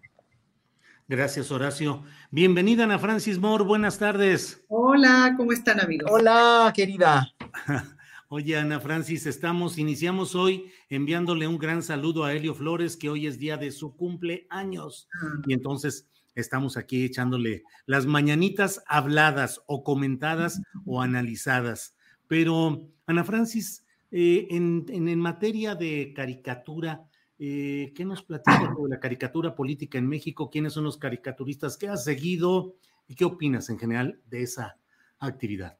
No, bueno, la caricatura es, em, es como la fuente de, de, energía y la fuente de poder para el cabaret. Creo que nosotras nunca hicimos un espectáculo de cabaret sin antes consultar lo que estaba haciendo la caricatura, pues, ¿no? Eh, y viceversa, es decir, eh, la caricatura, o más bien el cabaret hace lo que la caricatura hace de, forma, de forma plástica, el cabaret lo hace en el escenario. Y siempre con esta aspiración de lograr esa síntesis, ¿no? Esa síntesis que en un cuadrito riájale, te sorreja toda una idea de pronto súper compleja.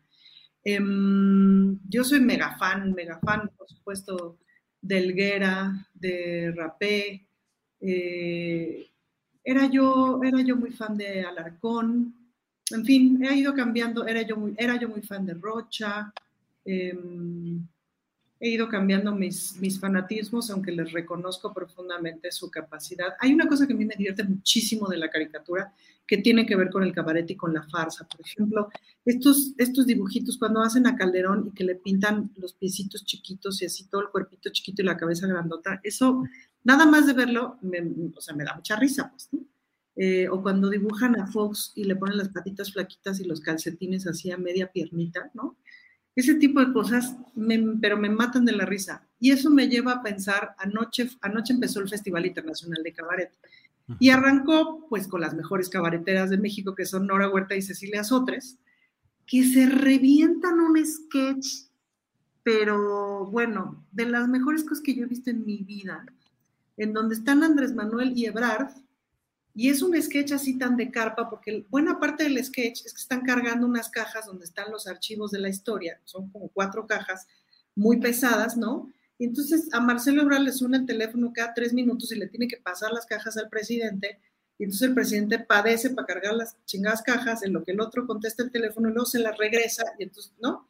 En fin, en una suerte como de estructura de carpa tradicional, en donde buena parte del juego pues, es claramente ver al presidente este, muy atribulado con el peso de la historia, pues, ¿no?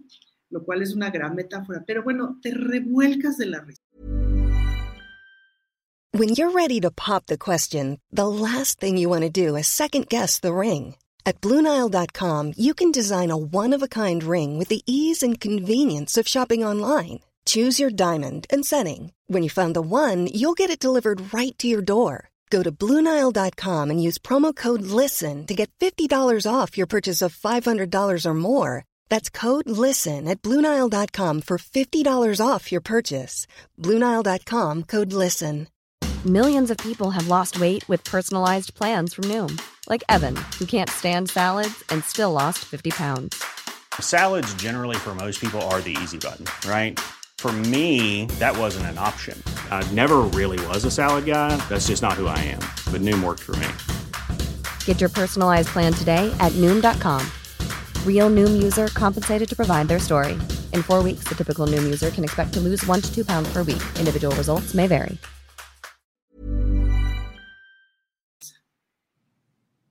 Ese es el tipo de cosas que logra la caricatura.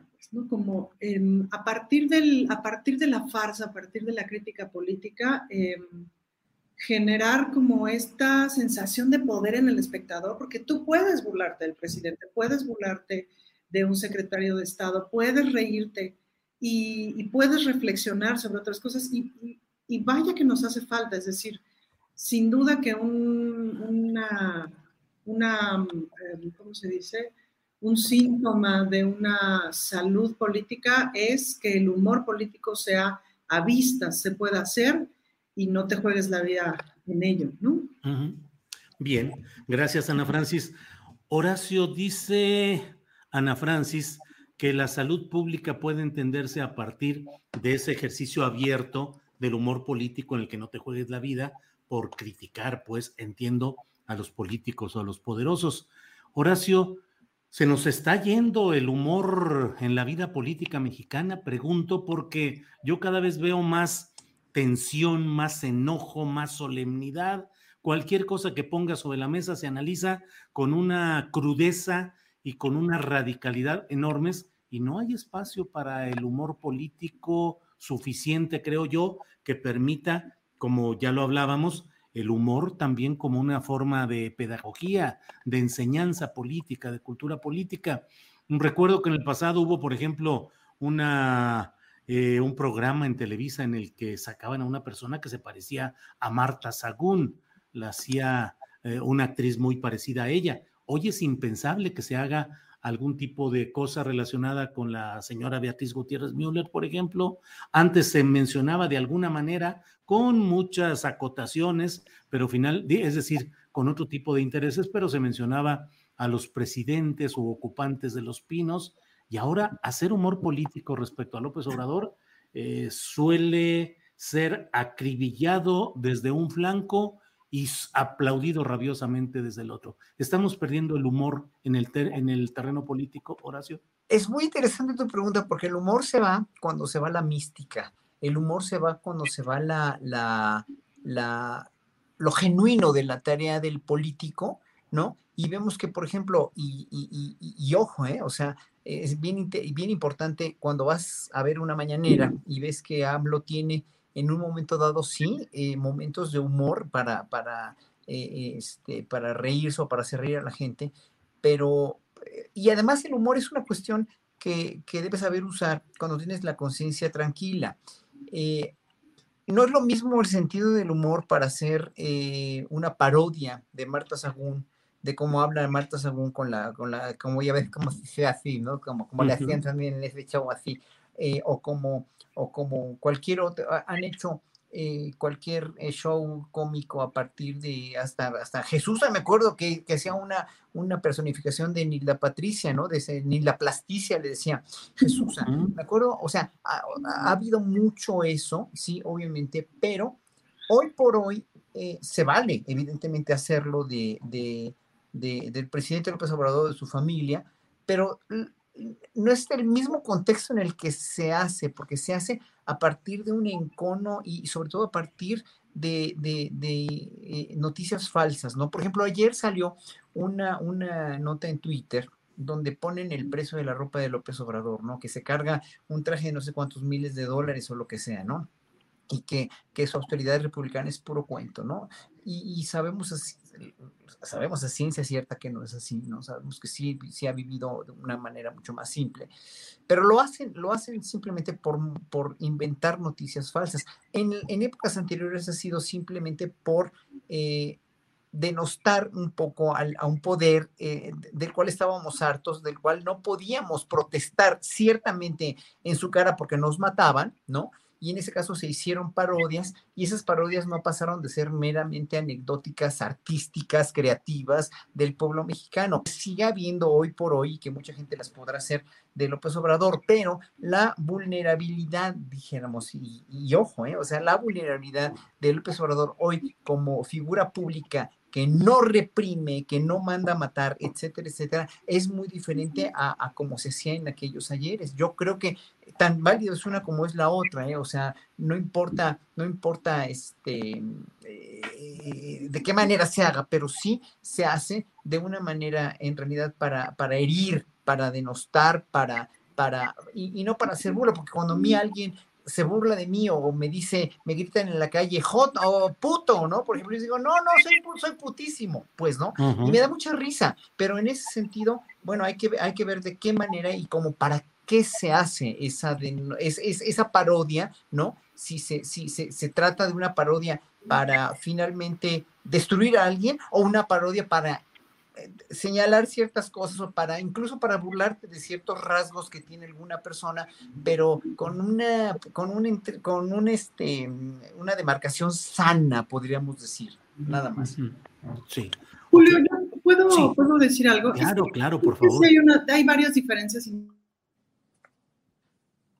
Adelante, adelante. Adelante, se atoró ahí la, la, la transmisión. Ana Francis, no fue, fue tanta la emoción de Ana Francis de decir, voy a opinar ahorita, que por lo pronto, este, bueno, pues vamos a, vamos a continuar. Fernando Rivera Calderón, eh, dentro de lo que está pasando, acabas de mencionar a Larcón, a Ritus, a Chavo del Toro, eh, que han sido críticos del poder y que hoy lo siguen siendo. ¿Cuál es la diferencia en la que un caricaturista debe enfocar el poder? Si estos personajes como Rictus, Alarcón, eh, Chavo del Toro han criticado siempre al poder, ¿por qué ahora mm, pensaríamos que no estaría bien que lo siguieran haciendo?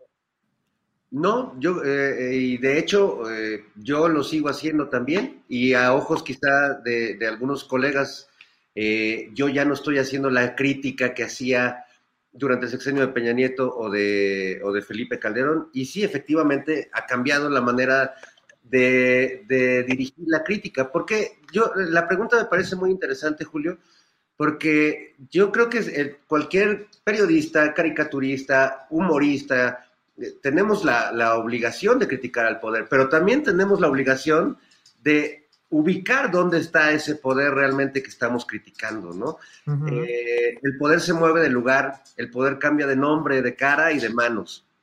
Y el poder eh, en México en este momento no es así como nos lo cuentan los amigos de la derecha, con un dictador este, autoritario e inamovible que va decidiendo todo en el país. Este, no, pues el, poder no está ahí al contrario, pareciera que, el equipo que trabaja en Palacio Nacional sigue siendo la misma oposición que peleó por llegar al poder durante tantos años. Eh, es un gobierno en oposición a los poderes reales que, eh, que marcaron las políticas públicas que decidieron los gobiernos corruptos vendidos del de, PRI y del PAN, y que lo vimos, cómo, cómo desangraron a este país, cómo remataron los, los bienes naturales de, de la nación. Y esos poderes siguen ahí, ¿no? Y son, son grupos empresariales muy importantes, grupos intelectuales muy importantes, que pues tenían un amaciato padrísimo con el gobierno en turno, siendo intereses privados, porque pues imagínate, pues las revistas, este, todas estas revistas de, de, los intelectuales orgánicos, que pues el gobierno te compraba todos los ejemplares, ya o sea, ya no importaba que no vendieras ni una en Sammons, ¿no? O sea, pues ya te, compraba todo el gobierno. Tenías éxito sin tener éxito, tenías este, éxito editorial sin tener lectores. Eh, entonces, bueno, yo, yo lo que creo ahí es que yo, al igual como lo he platicado con el maestro Helio Flores y como lo he conversado con Pepe Hernández o con el Fisgón, creo que tenemos claro que el poder que hay que criticar, si bien el presidente es el presidente y es una figura, eh, pues es la figura importante política en este país, no es el poder precisamente que, está eh, yendo contra los intereses de todos. Esos son los intereses del dinero, los intereses de, los, del empresariado, de, Claudio X González, de todos estos personajes que están haciendo todo lo posible y comprando conciencias eh, desesperadamente, pues para hacernos creer que, estamos viviendo en otro país. Pero bueno, es, un tema tremendo. Yo creo que se trata de distinguir dónde está el poder y no irnos con la finta o pensar que es un dogma que el caricaturista tiene que criticar exclusivamente al presidente y hacerse güey con todo lo demás, porque pues es como les pasa a nuestros compañeros de Latinos, ¿no? Que este, pues Carlos Loret está todo el tiempo, ¿no? Con un, este, un marcaje personal sobre el presidente, pero no, no se asoman al tema de Michoacán y, y, su patrocinador Silvano Aureoles, por ejemplo, ¿no? Y, y hay, o sea, son, son como caballitos que, que, traen este, tapados los lados y solo, solo ven lo que les conviene. Eso es lo que creo. Gracias, Fernando Rivera Calderón. Eh, Ana Francis, ahora sí con lo que, con lo que querías participar, por favor. En, Operación Mamut, el día cuando el informe de, de, gobierno del presidente sacaron un sketch muy bonito que es una canción en donde el presidente va caminando muy simpático y atrás de él van pasando un montón de cosas, entre ellas Jairo Calixto cargando un tanque de gas, lo cual es una verdadera joya. La canción está bonito, el informe estuvo bonito, y quién sabe qué pasa, está sacando un montón de cosas de las que reportó el, el, primero de septiembre, el día del informe. Ahora, lo que es muy interesante de este video es que no necesariamente sabes si está haciendo un recuento de los logros o si se está burlando un poco de esta idea del vamos bien, pues, ¿no? De esta idea como que el presidente repite tantas veces de vamos bien y todo va bien y las cosas están asentadas. Eso es crítica política. No sé si me explico. Es decir, no te queda claro si se están como pitorreando al presidente o si están hablando un poco de sus logros o si están un poco haciendo un poco de cosas. Pues, em, decía yo justo que criticar a Marta Según porque no habla no tiene mucho sentido. Es decir, eso es inclusive discriminatorio. La verdad es que qué nos importa si tiene un problema en el frenillo o no. Lo que realmente fue tremendo y que nunca vimos en la televisión y que nunca le vimos a Raquel Pankowski fue la crítica a los negocios millonarios de sus hijos, de los Briviesco. Y eso hubiera sido verdaderamente crítica política. Mm, con Fernando en esta idea de que el, el, destanteo que nos pasó a todas las personas que hacemos humor o que nos hemos dedicado al humor desde el 2018 es que hubo que hacer un desglose del poder, pues, ¿no? Por supuesto que considero que el poder está también en el gobierno y está también en la presidencia de la República, pero hay muchos otros poderes que son horrorosos y que como joden y que de esos nunca habíamos necesariamente hablado, porque teníamos a Peña Nieto, me explico que era al fin y al cabo la metáfora y la concentración de todos los poderes horrorosos, igual que Calderón, e igual en lo que se convirtió Fox, pues. Em, entonces, bueno, nada más es eso como, como importante. Un, un, humor que critique, o sea, un humor que se ría de Calderón porque es chaparrito no tiene ningún sentido. Un humor que hable de, del genocida Calderón tiene todo el sentido del mundo. Nada más que si tú haces burla porque está chaparrito en la televisión, no te va a pasar nada. Vas a llegar a tu casa sano y salvo. Pero si tú haces humor hablando de, exhibiendo que es un genocida, un presidente función, en funciones, pues entonces sí te tienes que cuidar. Y ahí es donde radica la diferencia para la libertad de expresión. Y por otro lado, yo sí te diría que hay, hay grandes momentos de humor. Este, bueno, a mí las mañaneras me parece que de repente tienen unos grandes momentazos de humor, como cuando nos puso los caminos de la vida, cuando nos puso la de Juanga, ¿no? Yo sí me moría de la risa. Es decir, em, son muy simpáticos. Pues sí.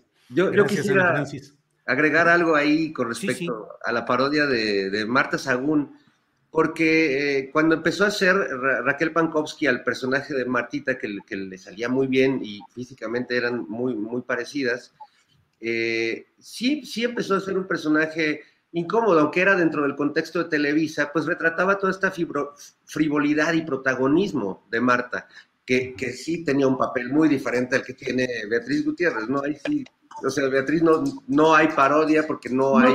humor. Sí, es, exacto.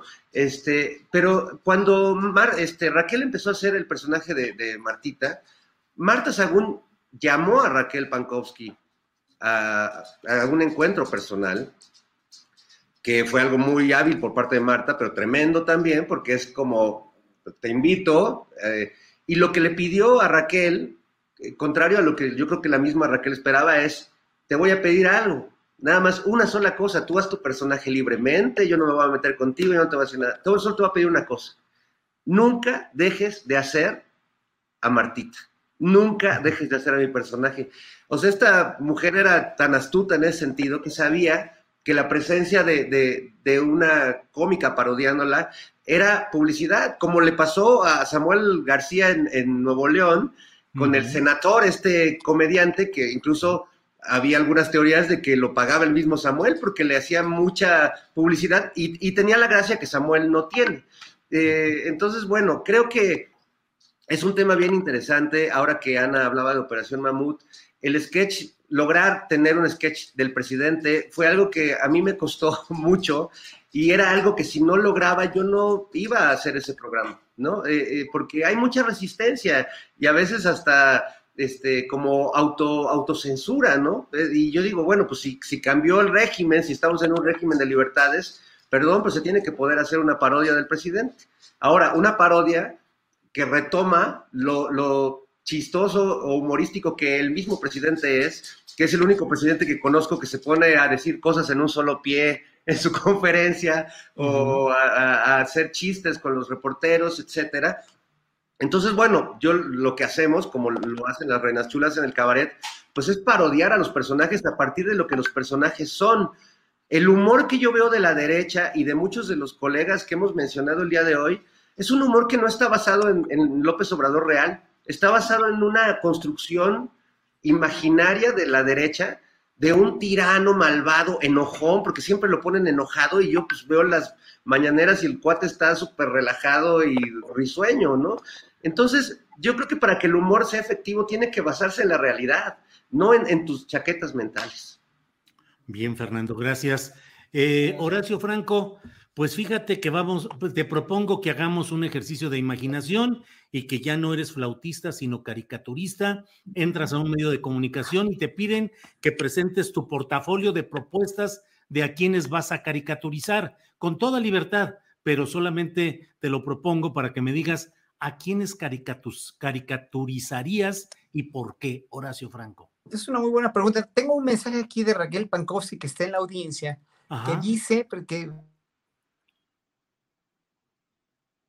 No se escucha, no se escucha. Una llamada ya la rechacé. Ya. Ah, me, me, decía Raquel Pankowski en el chat que está aquí ella, que, que note que sus parodias eran mucho mejores en el teatro que en la tele, que en la tele no tiene nada que ver que obviamente sí, todos los actores lo saben, ¿no? Todos los actores de teatro y los ustedes que son actores también en, muchos sentidos lo saben, ¿no? Tú eres este, eh, eh, eh, cabaretier, pero obviamente pues, sabes precisamente que la, la, la, la, práctica se hace en los escenarios y no en la tele o en el cine. En un momento del cine también es muy interesante, pero bueno, yo si fuera... Si fuera, bueno, le mando un saludo y toda mi admiración a Raquel, que, que aquí está en la audiencia. Pero bueno. Igual, saludos eh, bueno, la cuestión, yo, yo aquí en caricaturizaría, pues, obviamente de los más caricaturizables por toda su, por toda la extensión de lo de, de, lo, de, lo, de lo bizarro que son, porque son bizarros, son personajes muy bizarros. Evidentemente a Gabriel Cuadri lo haría en verdad una caricatura totalmente, ¿no?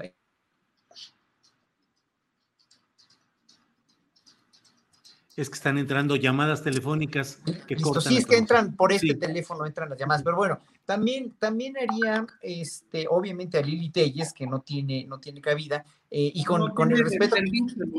O sea, no, no, tiene, no tiene límites, ¿no? Lili Telles, ¿no? También haría el presidente, obviamente, ¿no? O sea, el presidente tiene mm, cosas caricaturizables, como estas paradas de, de, de, en lo que digo, con un pie no sé cuántas cosas, ¿no? Eh, o sea, es, es muy, eh, puede llegar a ser muy chusco, incluso su manera de hablar también lenta y pausada, que él mismo lo caricaturiza, ¿no?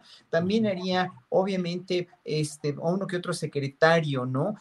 Pues, no sé, o sea, hay muchos personajes así, pero, pero para reír de veras, bueno, Xochitl Galvez, obviamente, lo haría también, también haría alguno que otro priista, ¿no? Y, pero no sé, obviamente, todo depende de cómo sea lo caricaturizable en el momento en que tú lo quieres hacer y el momento en el que hayan dicho o hayan hecho qué cosas, porque la caricatura en ese sentido es la representación gráfica de un momento particular, de un momento dado, o sea, no es la ridiculización per se, ¿no? Hacer una caricatura de un, de un periódico, en un periódico es finalmente el producto de la creatividad de un, de un este, dibujante, de un, de un artista plástico que son los caricaturistas, como eh, eh, que se basan en un momento real, en un momento verídico y en un momento que puede o no ser caricaturizable, pero que puede eh, en un momento dado echar a andar la creatividad artística de todos ellos, que por eso los admiro a todos, ¿eh? en verdad, y por eso es muy respetable el trabajo de todos, porque la caricatura en México es una cuestión de veras muy, de veras verdaderamente exquisita y creativa. Es tan creativa y tan exquisita como la creatividad en el lenguaje que tenemos los mexicanos. Pocos latinoamericanos son tan de doble sentido, tan de albur, tan de juegos de palabras como somos los mexicanos. En verdad tenemos un talento enorme para eso y para mucha creatividad. Y en, esas creatividades está precisamente la de los moneros y la de quienes hacen todo este, este trabajo ilustrativo, maravilloso, creativo y artístico. Gracias, Horacio Franco. Eh, musicalmente, Fernando Rivera, hoy le están tocando las golondrinas a la iniciativa Mérida se ha dicho que adiós, adiós Iniciativa Mérida y bienvenida una nueva propuesta.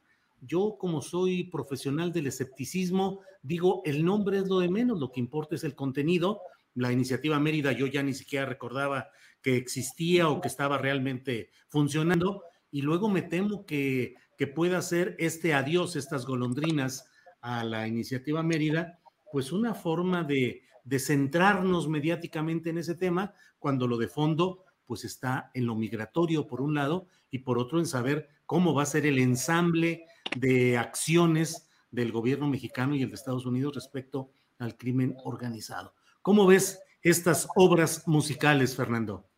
No, bueno, pues este, es, es una obra musical bastante estridente, de, este, una, como una sinfonía de Mahler pero, pero de esas en mala Sí, porque creo que hay muchos demonios eh, enfrentados y que más allá del nombre de, la iniciativa, porque se habló mucho de la iniciativa Mérida, eh, pero lo, importante es la estrategia y, y yo creo que porque lo que llamaba la atención de la iniciativa Mérida no era lo que se ventilaba públicamente, sino qué había detrás realmente, cuál era el papel de Estados Unidos y el interés de Estados Unidos también eh, en esta iniciativa. Y yo creo que sí, es, es un tema muy delicado, ¿no? Tanto por eh, la reactivación económica del sureste mexicano, eh, como por la, reactivación irremediable e imparable de de, estos flujos migratorios que ya son masivos y que están causando severos problemas en todo el continente, en todo el sur del continente, ¿no? Hay que ver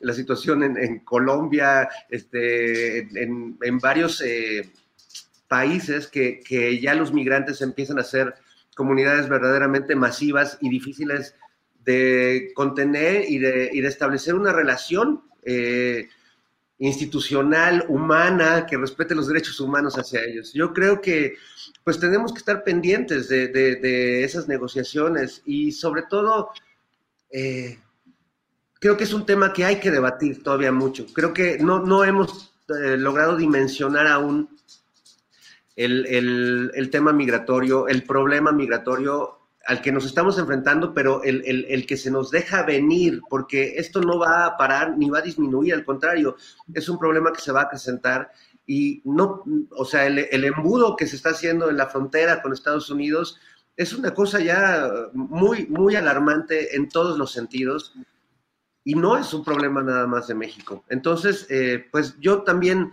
eh, desconozco a dónde vaya a parar esta iniciativa y qué nuevo nombre le vayan a poner pero sí creo que es muy importante y que, y que lo que resulte de, esas negociaciones y, cuál sea la estrategia final eh, nos va a afectar a todos de alguna manera, porque este problema ya, ya es de todos, ya no es de una región del país, ¿no? Es, mm. es un tema que nos incumbe a todos.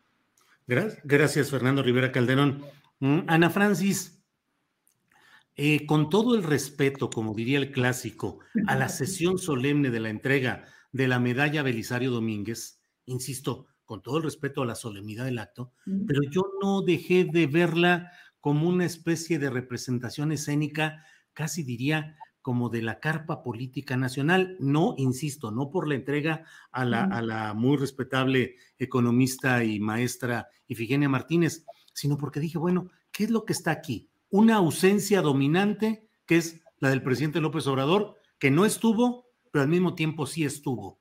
Una voz crítica que estaba anteriormente, digamos, en la butaquería, que era Lili Telles, causante de una especie de tragedia política, y sin embargo, eh, a la hora de la hora, silenciada y diciendo que las eh, eh, intenciones sacrílegas que le habían señalado ya no existían.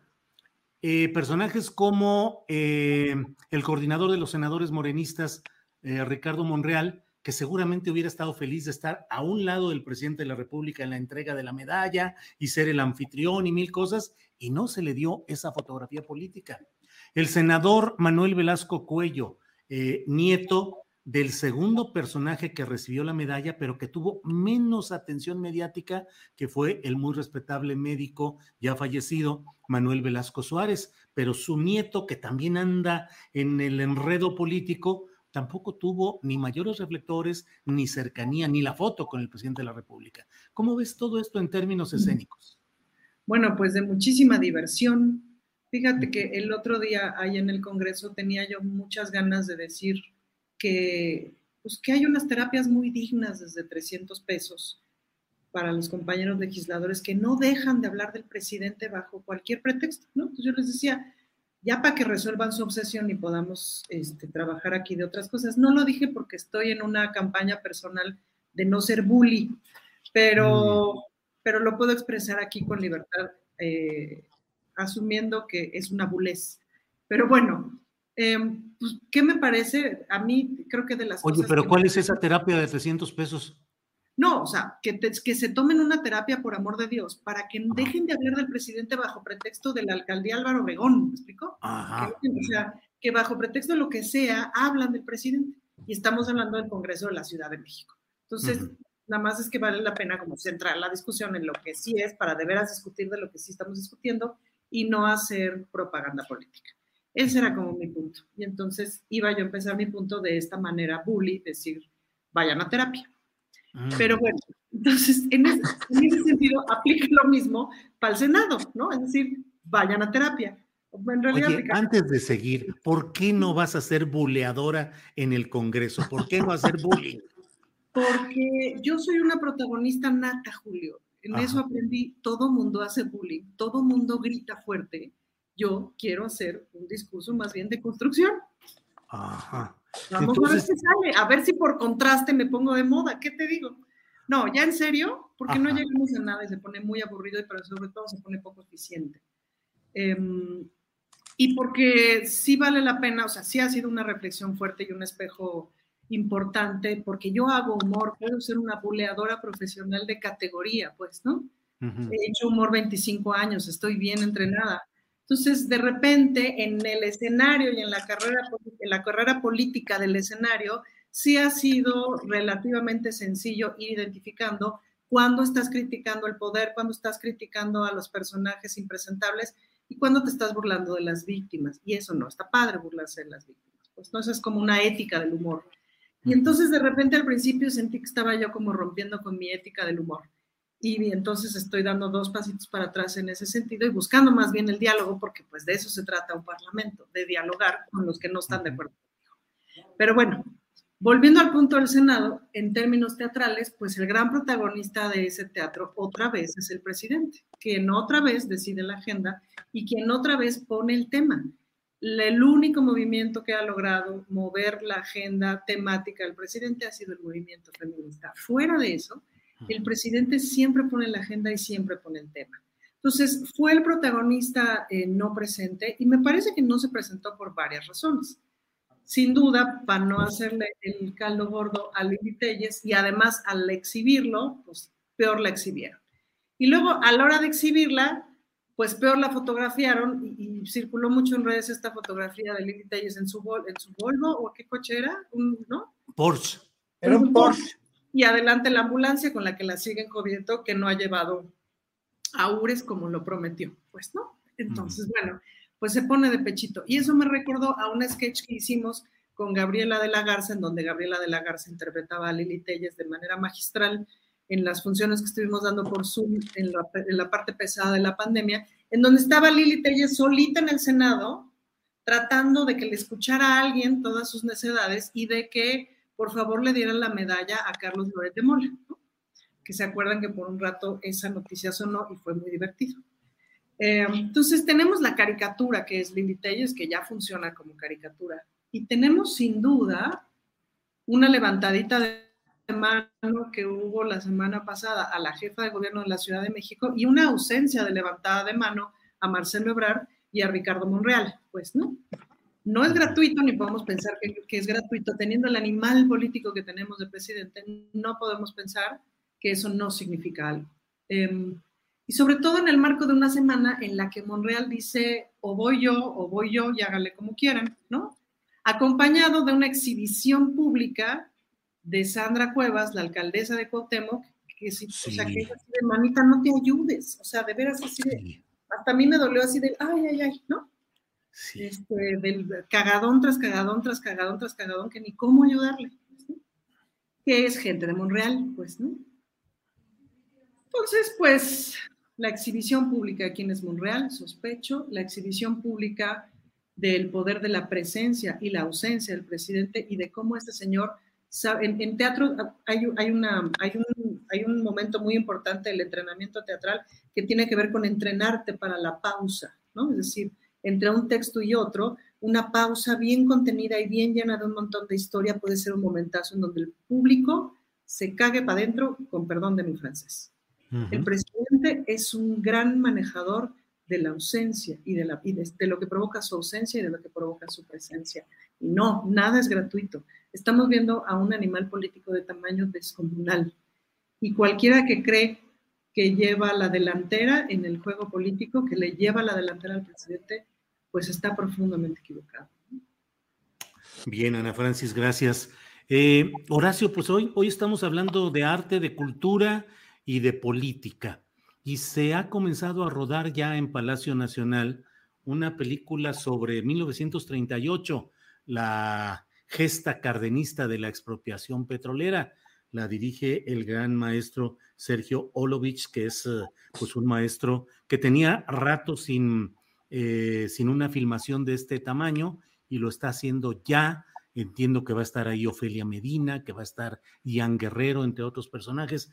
Pero te pregunto, Horacio, ¿realmente estaremos viviendo momentos históricos eh, como fue el momento de la expropiación petrolera? ¿Lo estaremos viviendo ahora en este tema de la reforma eléctrica y la búsqueda de que el litio quede como propiedad de la nación, con excepción de algunas eh, concesiones ya otorgadas? ¿Qué piensas, Horacio? No, pero por supuesto que es un momento histórico de gran dimensión, de gran envergadura, de gran magnitud, de grandes alcances para México. Como estaban, como estaba este, diciendo Ana Francis, ¿no? Eh, López Obrador va a pasar a la historia como una persona que, o un estadista, un político de un colmillo que le llega hasta el piso, de querer cambiar las perspectivas de México y de querer dejar de ser títere para las grandes corporaciones, como lo han sido todos los mandatarios, Trump mismo, este, todos los mandatarios sudamericanos, mm, la, mayoría de los mandatarios europeos han sido rehenes de la gente con poder y con dinero. Y no estoy hablando nada más de, de, de, Iberdrola o de unas compañías pedorras españolas, no, estoy hablando de los grandes de los grandes, o sea, de los grandes de Estados Unidos, de los grandes asiáticos, de los grandes de todo el mundo que son personas multitrillonarias que han jalado los hilos, los Rothschild, los eh, Rockefeller, etcétera, etcétera, ¿no? Que han jalado el mundo, que han, que han jalado los gobernantes como títeres, finalmente. Ellos son, los, ellos son quienes mueven los hilos del mundo, en realidad, ¿no? Y como están viendo que ahorita Estados Unidos es una potencia y eso concatena un poquito lo que decía Fernando hace rato de Estados Unidos, la pregunta que le hiciste a Fernando, Estados Unidos ha perdido una, un poderío económico, moral, social y universal como lo tenía con esa reputación del salvador del mundo, el policía del mundo. Lo ha perdido desde hace muchos años, ¿no? La gente siempre denuestra a Estados Unidos como, como, este, como el peor país del mundo, en Europa no se diga, en Asia también, pero ahí van a trabajar porque es el que les ofrece el trabajo y es el que finalmente paga eh, la mano de obra barata que quieren contratar. Entonces, este, obviamente Estados Unidos está quedando muy solo, ¿no? Y Estados Unidos va a tener que recular si es, si, es que quieren sobrevivir como potencia y si no, en cinco años van a estar pelas, ¿no? Porque China les va a comer el mandado.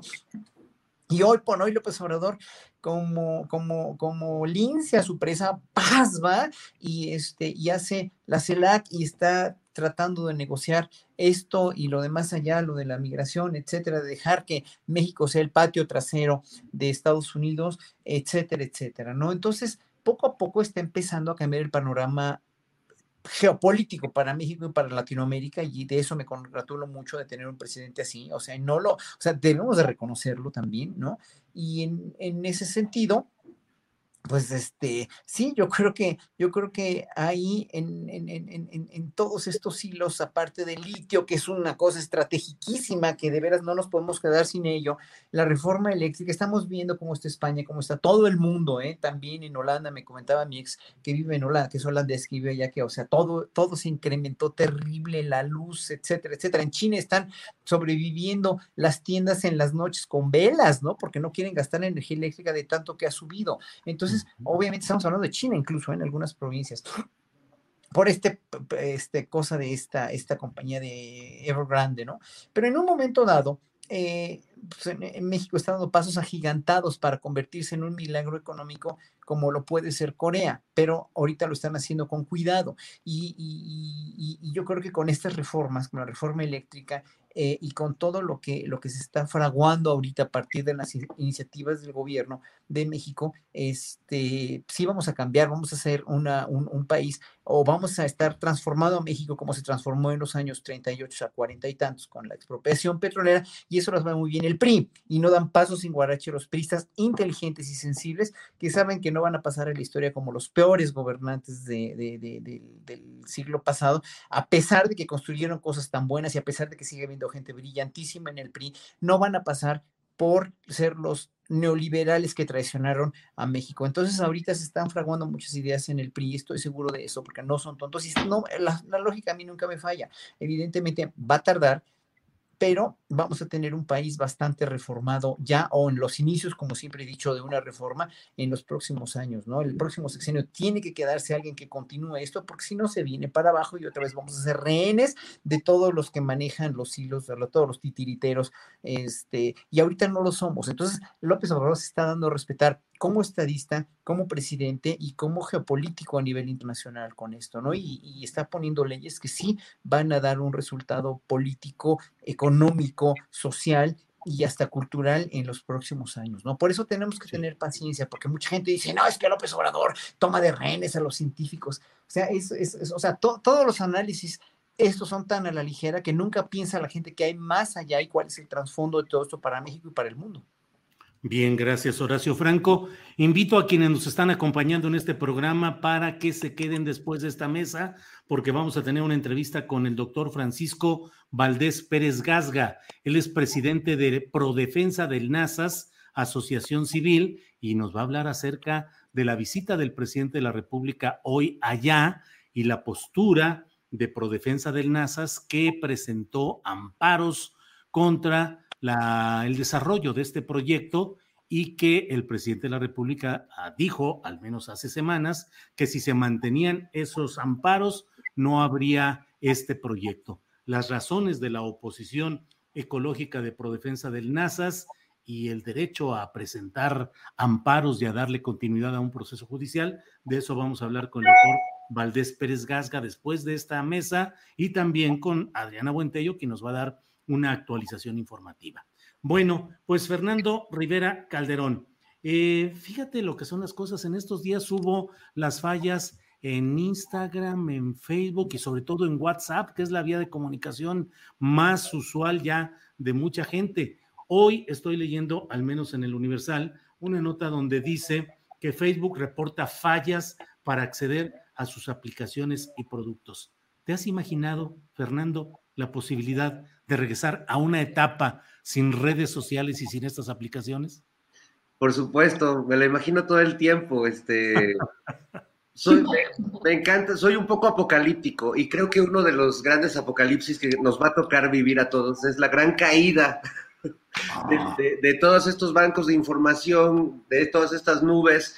Eh, creo que tenemos una fe demasiado ciega en, esta tecnología y hemos puesto toda nuestra información, todo el conocimiento humano, todas nuestras imágenes, todos nuestros documentos y de repente o pasa una cosa, o quedan expuestos eh, para todo mundo, como sucedió ahora con los Pandora Papers, ¿cómo te va mi amor? Este, o, quedan expuestos todos, o corremos el riesgo de, perder esa, esa gran nube de información. Yo sí creo que es una posibilidad, que entendemos muy poco de cómo funcionan realmente estas redes ya a, estos niveles macro, ¿no? Masivos, de, difusión masiva de información. Creo que por lo menos en México hemos aprendido a ver que, que también estas plataformas que en un principio parecían muy inocentes, y, muy para que la gente se conecte, intercambie cosas, pues bueno, se han ido convirtiendo en artefactos políticos, ¿no? De, de, manipulación, de, información o de desinformación este, política. Twitter, pues me queda claro que hay una tendencia en la directiva de, esta plataforma que, que, juega políticamente y juega de un lado y, juega eh, mal, digamos, que no... Eh, eh, hemos visto que, algunas plataformas tienen eh, condiciones extrañas. Eh, bueno, en tu caso, la, capitalización o, descapitalización de repente de este, de este programa. O sea, yo creo que ahí, pues lo, interesante de todo esto y de estas caídas y de empezar a ver que, que, ese universo en el que tanto confiamos puede fallar, es que nos va a hacer entrarle necesariamente a conocer cómo funcionan estas redes sociales eh, hemos tenido algunos atismos, ¿no? De cómo, por ejemplo, funcionan los bots, ¿no? O cómo se mueven eh, los contraataques de ideas, parecen como guerras de Star Wars, pero con algoritmos, ¿no? Entonces, eh, pues es interesante y sí, por supuesto me imagino un mundo así y el día que se cayó todo, yo tardé mucho en enterarme, pero no tienes idea cómo gocé que, no estuvieran este, chingando. Ah, perdón por decirlo así, pero es que así fue, me sentía, dije, ay, qué padre día, como que nadie, nadie habla, no, no hay noticias, este, es como, como el día perfecto, ¿no? Bien, gracias Fernando. Eh, bueno, Ana Francis, son las dos con no, no, no, no, no, Tengo varios comentarios muy importantes, Julio. Bien. Primero, que empieza la feria del libro del Zócalo, que están diciendo aquí en el chat que por qué no lo decimos, sí es cierto, el jueves me va a tocar, el jueves, sí, creo que el jueves me va a tocar presentar el libro de Fabricio Mejía, con quien hice un programa de televisión un montón de meses, pero no lo conozco en persona, entonces, y además soy su fan, entonces estoy feliz de que voy a presentar su libro, porque además estoy feliz de que estoy leyendo su libro. Luego, segunda cosa, dice una señora, está muy triste, dice Karina, pero en Nuevo León, ¿qué onda? Porque pues su gobernador llora, y la verdad es que sí, uno ve al gobernador de Nuevo León y dice, ay Diosito, pero justo ahí me parece que es una gran oportunidad para hablar de la revocación de mandato, porque si el proceso de revocación de mandato es posible para el presidente, tendría que ser posible para los gobernadores y tendría que ser posible para los alcaldes. Voy a dejar esa información ahí y las voy a dejar como a ver qué piensan, ¿no? Pero creo que tener esa herramienta a la mano de la revocación del mandato podría servir, punto para Nuevo León, por decir, pero podría servir en realidad para cualquier lado. Y luego ya, sobre las redes sociales y eso, no les resulta demasiado sospechoso, y pensemos aquí en una música dramática de fondo, no les resulta demasiado sospechoso que justo pegadito a los Pandora Papers hubiera tronado todo ese sistema. Chan, chan, chan. Sí, chan, chan, chan. Dejo la inquietud. Ahí deja la inquietud. Bien, pues muchas gracias. Eh, Horacio, pues ya Ana Francis empezó el, proceso de los postrecitos ya de la parte final. ¿Deseas agregar alguna cosa ya en esta brevedad de fin de nuestro programa, Horacio? Sí, bueno, varias cosas. Bueno, un saludo a un gran amigo Eder Benítez que me pidió un saludo, ya se lo doy porque nos ve cada semana y es fan mucho del programa. Este, también quería yo anunciar una, un acto que se va a hacer el domingo, pero es que no sé bien la hora, eh, para pedir sobre la reforma electoral, ¿no? Un grupo de ciudadanos que se reúne, se van a reunir para pedir eh, reforma electoral y yo también voy a estar en la Feria del Libro, voy a estar el miércoles este, dando una charla eh, sobre cuestiones de género eh, eh, va a estar, me parece que Morgana, y va a estar Mauricio Elivo y estar yo. Y el domingo clausuro yo la Feria del Libro con un concierto, el mismo domingo. Eh, así que voy a estar dos veces en la Feria del Libro del Zócalo. Sí está muy interesante y bueno, qué bueno que ya nos podemos reunir otra vez con las precauciones debidas y me da muchísimo gusto que estén haciendo esto, ¿no? Y bueno, sobre las redes sociales, nada más les advierto que hoy yo recibí un mensaje de una, de una amiga en Facebook y me decía que me pedía mi dirección de, por Messenger, ¿eh? que me pedía mi dirección de correo electrónico porque ella, lo, eh, ella le habían bloqueado la cuenta y necesitaba recibir unos documentos en su correo. Entonces, por fortuna tenía yo, ahí estaba anunciado su número, yo no la conozco, pero es una, una, una fan de Facebook, y entonces le llamé por teléfono inmediatamente porque se me hizo sospechoso. Y sí, evidentemente están hackeando cuentas de Facebook y, el primo de mi marido también le, le hackearon su cuenta.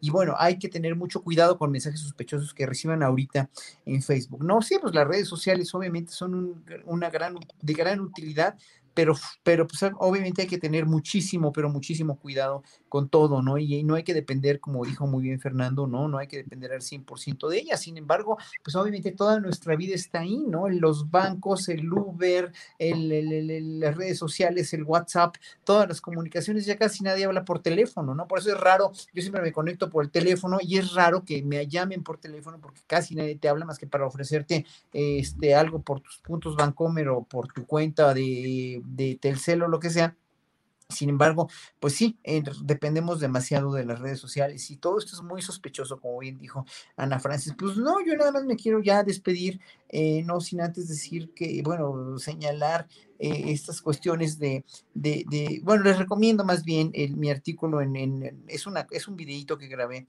eh, en Cuarta República, ¿no? De, de este es un portal eh, que quisiera recomendarles, que hablo sobre precisamente cómo caímos los mexicanos en una corrupción que fue funcional, más que una corrupción cultural, más que decir que la corrupción en México es cultural, como dijo el asno reconocido, ¿no? Este, es una cuestión de, de, no de, no de principios culturales, sino de una, de una, caímos en un lamentable bienestar, como diría Nietzsche, caímos en un lamentable bienestar de la corrupción, porque al desconfiar de las autoridades, al desconfiar de todos nosotros, de todas las instituciones y de nosotros mismos, empezamos a caer en una corrupción institucionalizada o en una corrupción que era muy cómoda, en una zona de confort, con una corrupción funcional. Y es eso lo que nos está costando mucho trabajo como sociedad en México, deshacernos de ella y de creer que este, la corrupción sigue imperando en el gobierno cuando en verdad este, confío mucho en que no es así,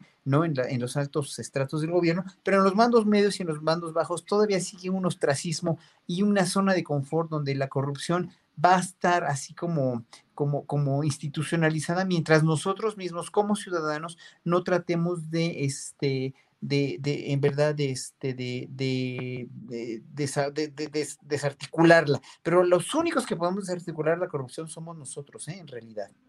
Nada más, con eso, con eso cierro. Gracias, Horacio.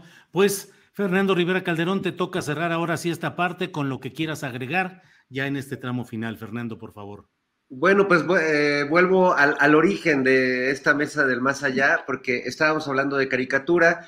Cuando este, Horacio mencionó, mencionó a Rius, pues recordé mucho también esos primeros libros de Rius, pero recordé también que cuando era niño eh, tenía de vecino a un señor que yo le llamaba el viejito de los cuentos, que era un señor que tenía su puesto de, de revistas viejas, eh, era mi vecino, en realidad lo que él vendía más era pornografía, pero su local pues vendía este, revistas TV y novelas, este, eh, Archie, La Pequeña Lulu, todos los cómics. Y yo, eh, antes de que mi mamá se diera cuenta que el señor vendía pornografía, que la verdad a mí ni me interesaba, yo veía ahí las revistas y yo me iba hacia el Fantomas, este, que me parece que era uno de los mejores eh, historietas que se han hecho en México, eh, de este ladrón elegante la amenaza elegante, eh, ¿te acuerdas muy bien, Julio, que además tenía eh, a, a, a, todas sus asistentes que eran, cada una era un signo del zodiaco, y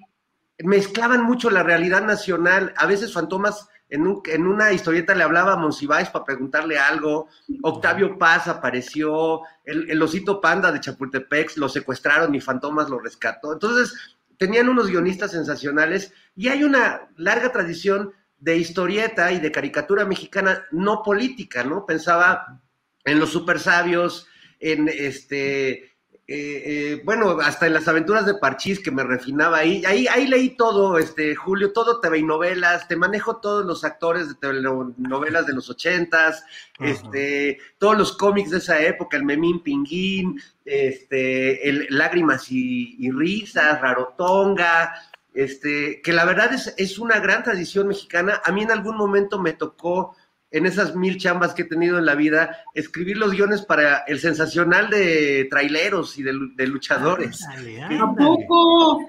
Que es otro tipo, pues, de historieta y de caricatura mexicana muy exitosa, por cierto, como libro vaquero en su tiempo, ¿no? Uh -huh, uh -huh. Muy bien, pues de todo hay en la viña del Señor.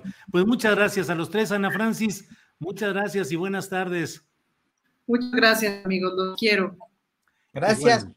Ya me dijeron, es en el Congreso de la, en, es en el Congreso de la Unión, a las 12 del día eh, van a, van a, están haciendo una firma por change.org y va a ser una protesta enérgica y pacífica en el Congreso de la Unión a las 12 pm del domingo. Así que ya se los pasé al costo. Sale. Gracias, Horacio. Fernando Rivera, gracias y buenas tardes. Gracias, Julio. Gracias, Ana, Horacio. Los quiero. Gracias a todos. Igual que nos vemos. Bien. Gracias. Hasta, hasta pronto.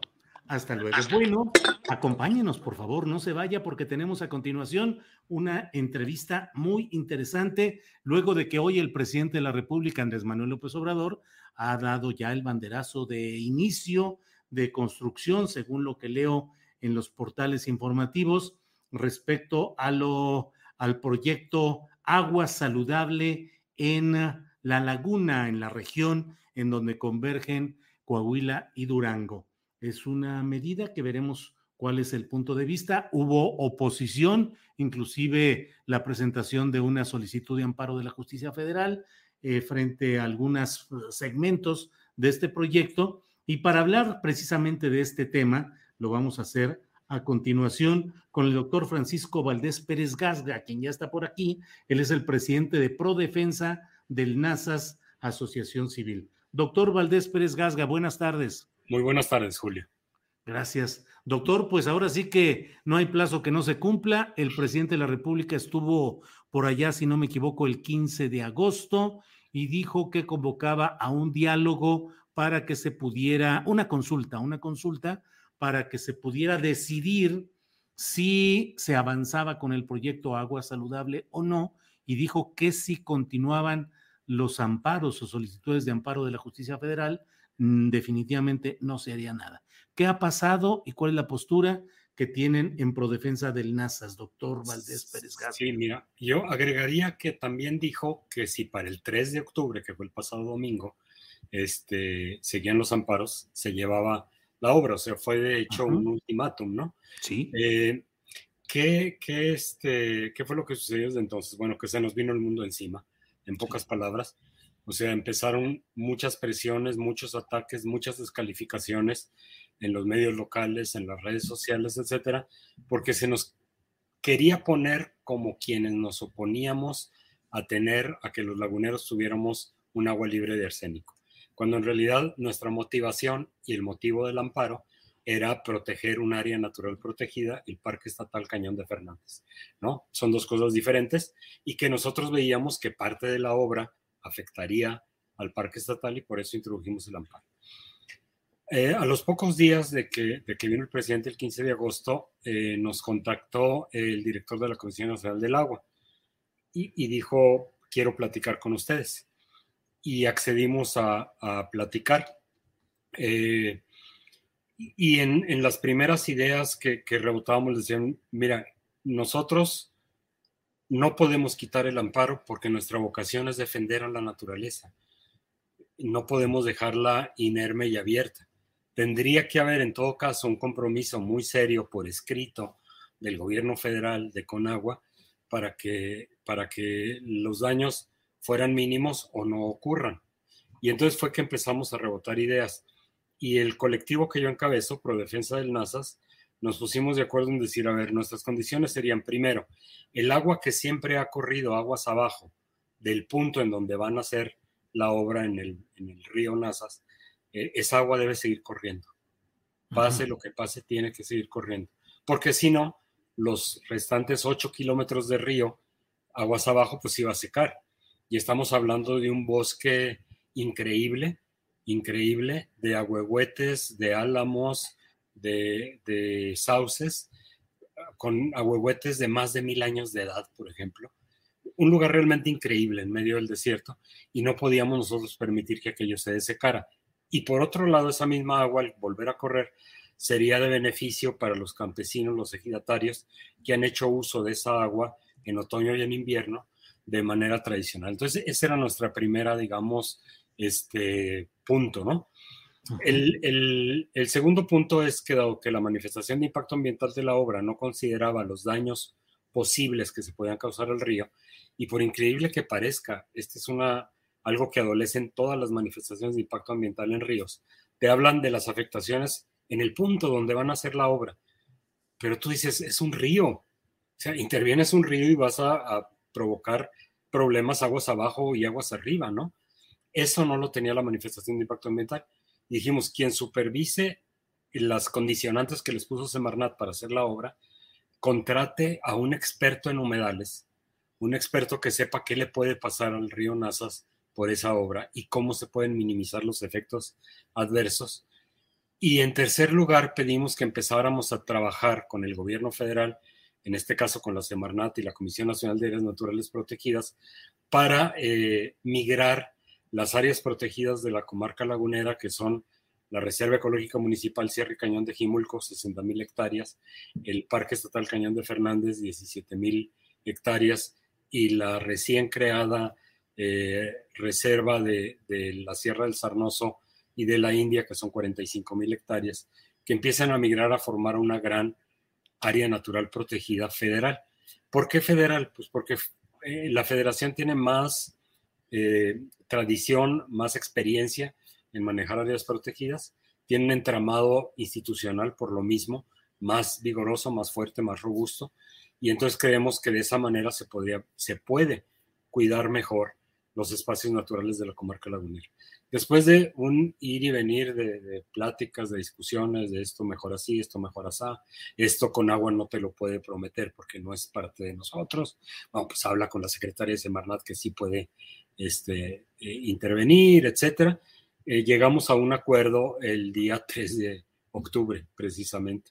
El mismo 3 de octubre introdujimos el desistimiento del amparo en el juzgado séptimo bajo la premisa de que le entramos a este pleito por defender a la naturaleza y nos salíamos defendiendo a la naturaleza, papel que seguiríamos eh, cumpliendo y realizando. Bien, Francisco Valdés, Valdés, Pérez Gasga, entonces ya no hay ninguna objeción judicial, como el propio presidente de la República lo había pedido, sino un acuerdo que contempla varios aspectos que irán cumpliéndose conforme avance este proyecto, doctor? Sí, fíjate que también debo destacar el papel que siempre fue tras bambalinas de la Secretaría de Gobernación para que esto fuera avanzando, ¿no? Este, y la, hoy mismo saludé al subsecretario de, Participación Ciudadana, el, licenciado Ravidranat eh, Salazar, eh, y, le, y, él me dijo, nosotros somos los garantes de que eso, ese acuerdo se, se cumple. O sea, nosotros vamos a estar vigilantes de que el acuerdo se cumpla. Por supuesto, nosotros también, ¿no? este, entonces creo que sí hay muy buena voluntad de que esto se cumpla y de que no salga perjudicada, al menos no en el grado que pudiera haber sido perjudicada la naturaleza, que es el patrimonio natural de todos los laguneros. Eh, doctor, em, las, ¿No hay ninguna otra organización o grupo que presente objeciones ya en términos ambientales o ecológicos a este proyecto? ¿No hay alguna otra organización? No, fuimos, fuimos los únicos, este, lo cual nos hizo sentirnos también un tanto solos, sobre todo cuando tenemos toda la presión del poder de los medios, de las cámaras empresariales, de algunas cámaras empresariales, etcétera. Ahora un fenómeno también muy extraño, ¿no? Ya que llegamos a un acuerdo le salen papás y mamás al acuerdo por todos lados, gente que no tuvo nada que ver y que ahora dicen, yo gestioné ese acuerdo, yo los hice que se sentaran a negociar, ¿no? Esto yo creo que si hay algún mérito es de la Comisión Nacional del Agua, de Prodefensa del NASAS como organización de todas mis compañeras y compañeros y de la Secretaría de Gobernación que estuvo trabajando este, para que las cosas se dieran, ¿no? Eh, entonces sí, ya no hay una objeción judicial en contra del proyecto.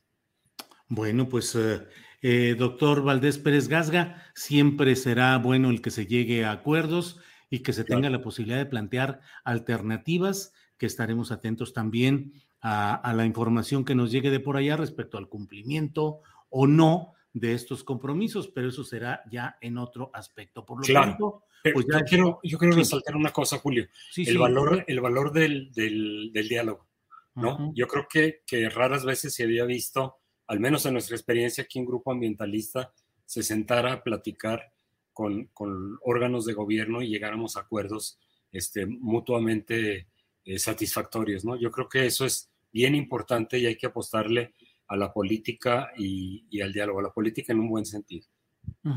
Pues eh, doctor Valdés Pérez Gasga, estaremos atentos a lo que suceda y eh, gracias por la información y por el trabajo que se ha realizado en defensa del medio ambiente en un lugar con tantos intereses empresariales y políticos de toda índole como es la región lagunera. Así es que, pues estaremos atentos, doctor.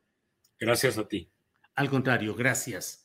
Bien, pues eh, con esta información que nos da el doctor eh, Valdés Pérez Gasga, pues queda muy detallado todo el proceso de diálogo y de negociación que hubo. Se abatió ya o se hizo, se hubo el desistimiento de lo que ha sido este amparo presentado en su momento por la Fundación Pronasas con eh, el convenio o el acuerdo para atender ciertos aspectos específicos, como ya lo ha relatado el propio doctor Valdés Pérez Gasga. Bueno, pues vamos a seguir adelante con más información y ya está con nosotros mi compañera Adriana Buentello, a quien saludo con gusto. Adriana, buenas tardes. Buenas tardes, Julio. Pues tenemos algo de información de, las últimas horas, Julio.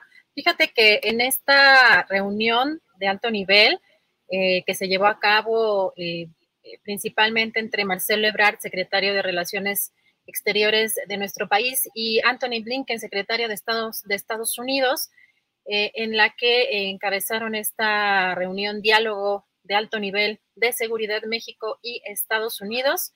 Hay algunos puntos interesantes, Julio, a destacar. Por una parte, el canciller Marcelo Ebrard destacó que hay una afinidad ideológica y política en la elección del presidente de Estados Unidos, Joe Biden, y del presidente Andrés Manuel López Obrador, y que este acuerdo, además, al que se llega el día de hoy, va a ser memorable por sus resultados.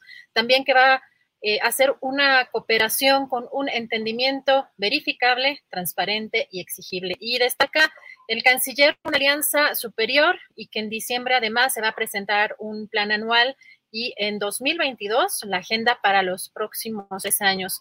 Eh, entre las preguntas interesantes sobre los cambios que han anunciado el día de hoy con el, el adiós que le da México a través del canciller Marcelo Ebrard a esta iniciativa Mérida, eh, destaca el canciller que la iniciativa Mérida estaba enfocada en capturar a capos del crimen organizado y que eso no era suficiente, que hoy lo que se está poniendo en la mesa es una estrategia común más compleja que eh, meramente la captura de capos, ya que no es suficiente esto que se llevaba a cabo. Dijo que hay que preocuparse por el tema, por ejemplo, de las adicciones eh, el trabajo también, el tema del trabajo, cuidar que no proliferen las drogas Em, la estrategia, dijo, con tres componentes es lo que está rigiendo esta propuesta y en donde em, están las prioridades de México Estados Unidos es en, en, esto que señala el canciller. Dijo que el éxito de esto no se va a medir por la captura de los capos, sino por la disminución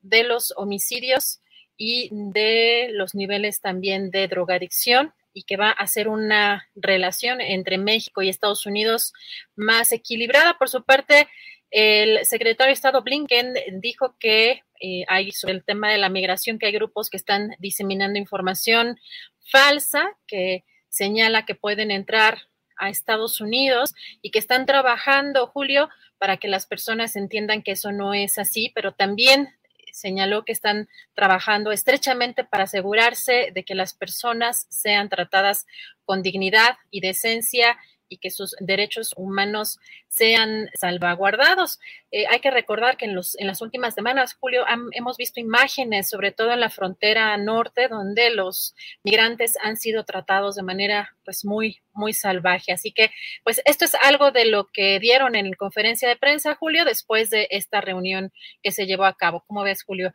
esta, esta reunión y estos, y estos resultados o estos acuerdos? Pues sí, Adriana, están centrados en, en lo que ya hemos hablado, digo, lo que es natural y lo que es eh, correspondiente a este tipo de reuniones, migración, eh, drogas y tráfico de estupefacientes.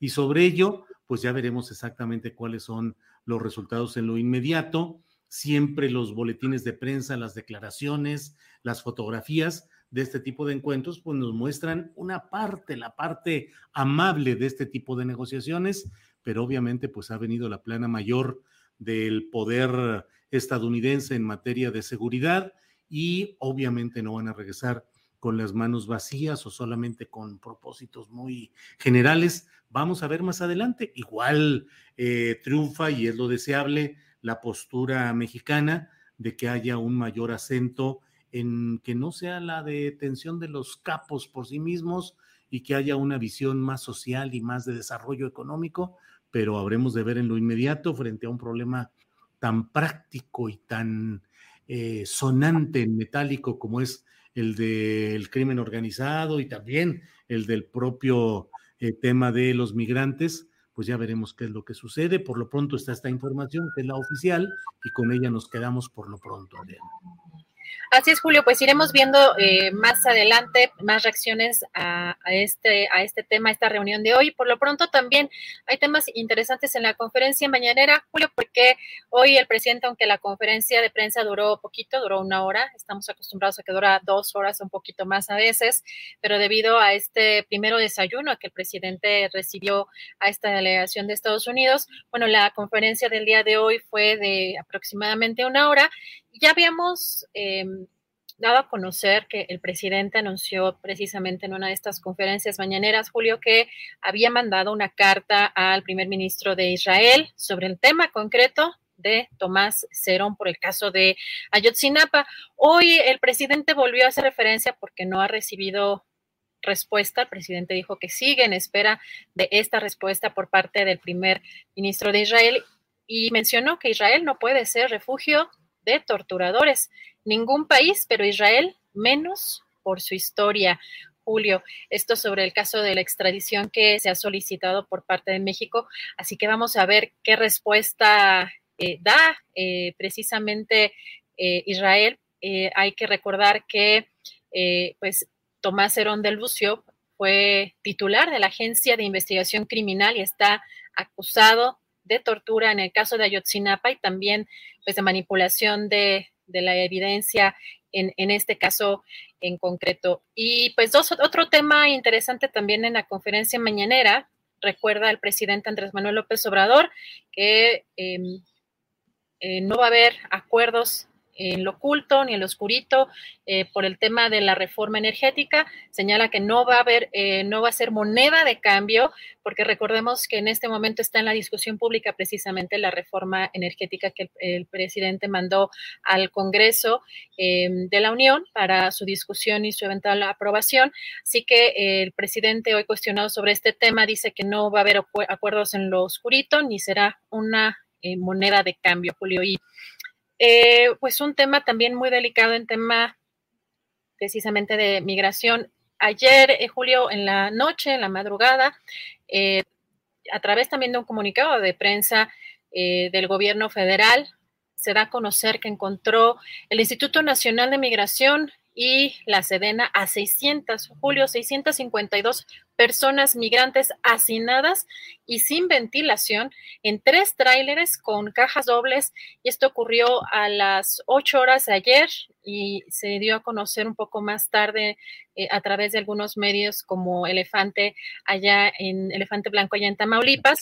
Eh, se solicitó eh, a estos tráileres pues en un control militar eh, la revisión en la carretera. Esto ocurrió en la carretera Ciudad Victoria Monterrey, localidad de Oyama, en el municipio de Hidalgo, en Tamaulipas, para hacer una inspección física y las autoridades se dieron cuenta que había ruido que se escuchaban al interior voces y fue sometido estos o fueron sometidos estos tráileres a los rayos gamma donde pusieron al descubierto las siluetas aparentemente de personas.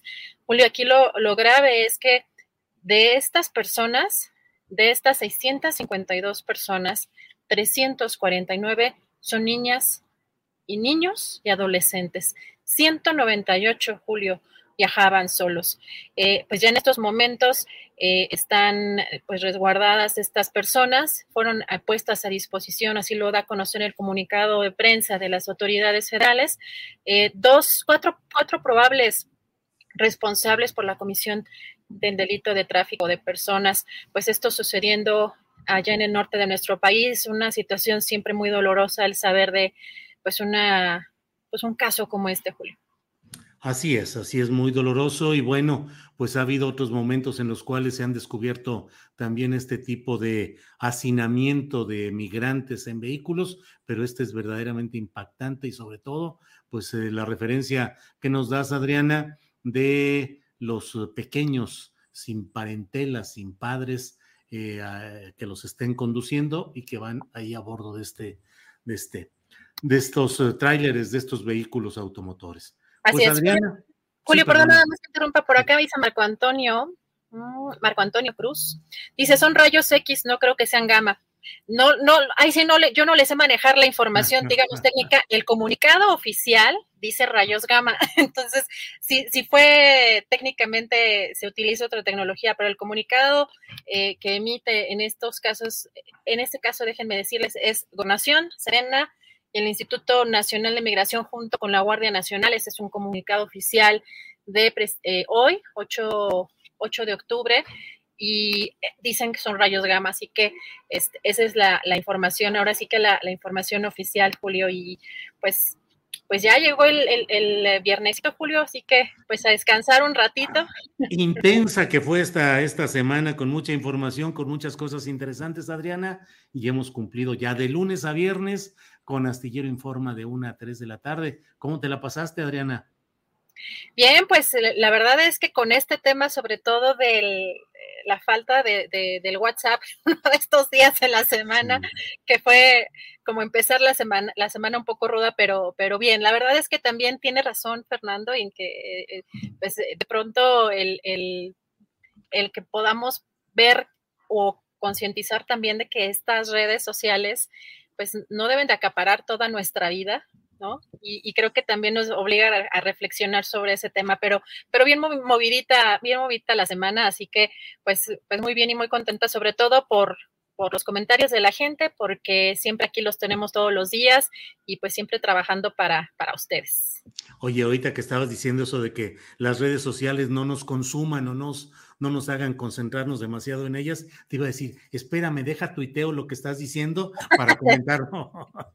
no, porque ahora pues dicen que lo que no está puesto en las redes, lo que no está tuiteado, no funciona. Y es cierto lo que de una manera pues irónica, pero cierta, se publica en estos comentarios de que dicen, hay gente que está al lado un escritorio de otro y sin embargo se están enviando los recados por las redes sociales y así está la realidad. Familias que pueden estar uno en el comedor y otro en la sala y en lugar de echarse un grito o hablar eh, un poco en voz alta para entenderse, va el chat y va el WhatsApp.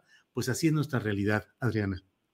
Hay que evitar el fubing. En la medida de lo posible, el, el estar utilizando el Internet, las redes y nuestro celular cuando estamos interactuando con otra persona. Eso es algo que siempre busco como transmitir a la gente con la que convivo porque es horrible que estás, estás hablando con alguien y están, ¿no?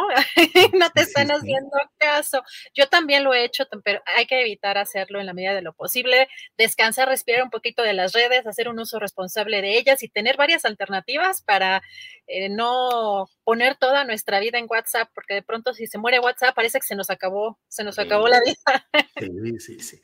Pues muy bien, gracias a la audiencia, gracias al público, gracias a quienes nos han acompañado en estas transmisiones de esta semana. Nos vemos el lunes próximo. Ya sabe que hoy en la noche, hoy viernes, por ahí de las nueve, nueve y media, habrá una videocharla y eh, si hay algo interesante, nos vemos en sábado o en domingo. Eso no importa, estaremos en contacto, pero este programa regresa hasta el próximo lunes. Gracias a la tripulación astillero, gracias a Adriana Buentello, gracias a todos, todas y todes.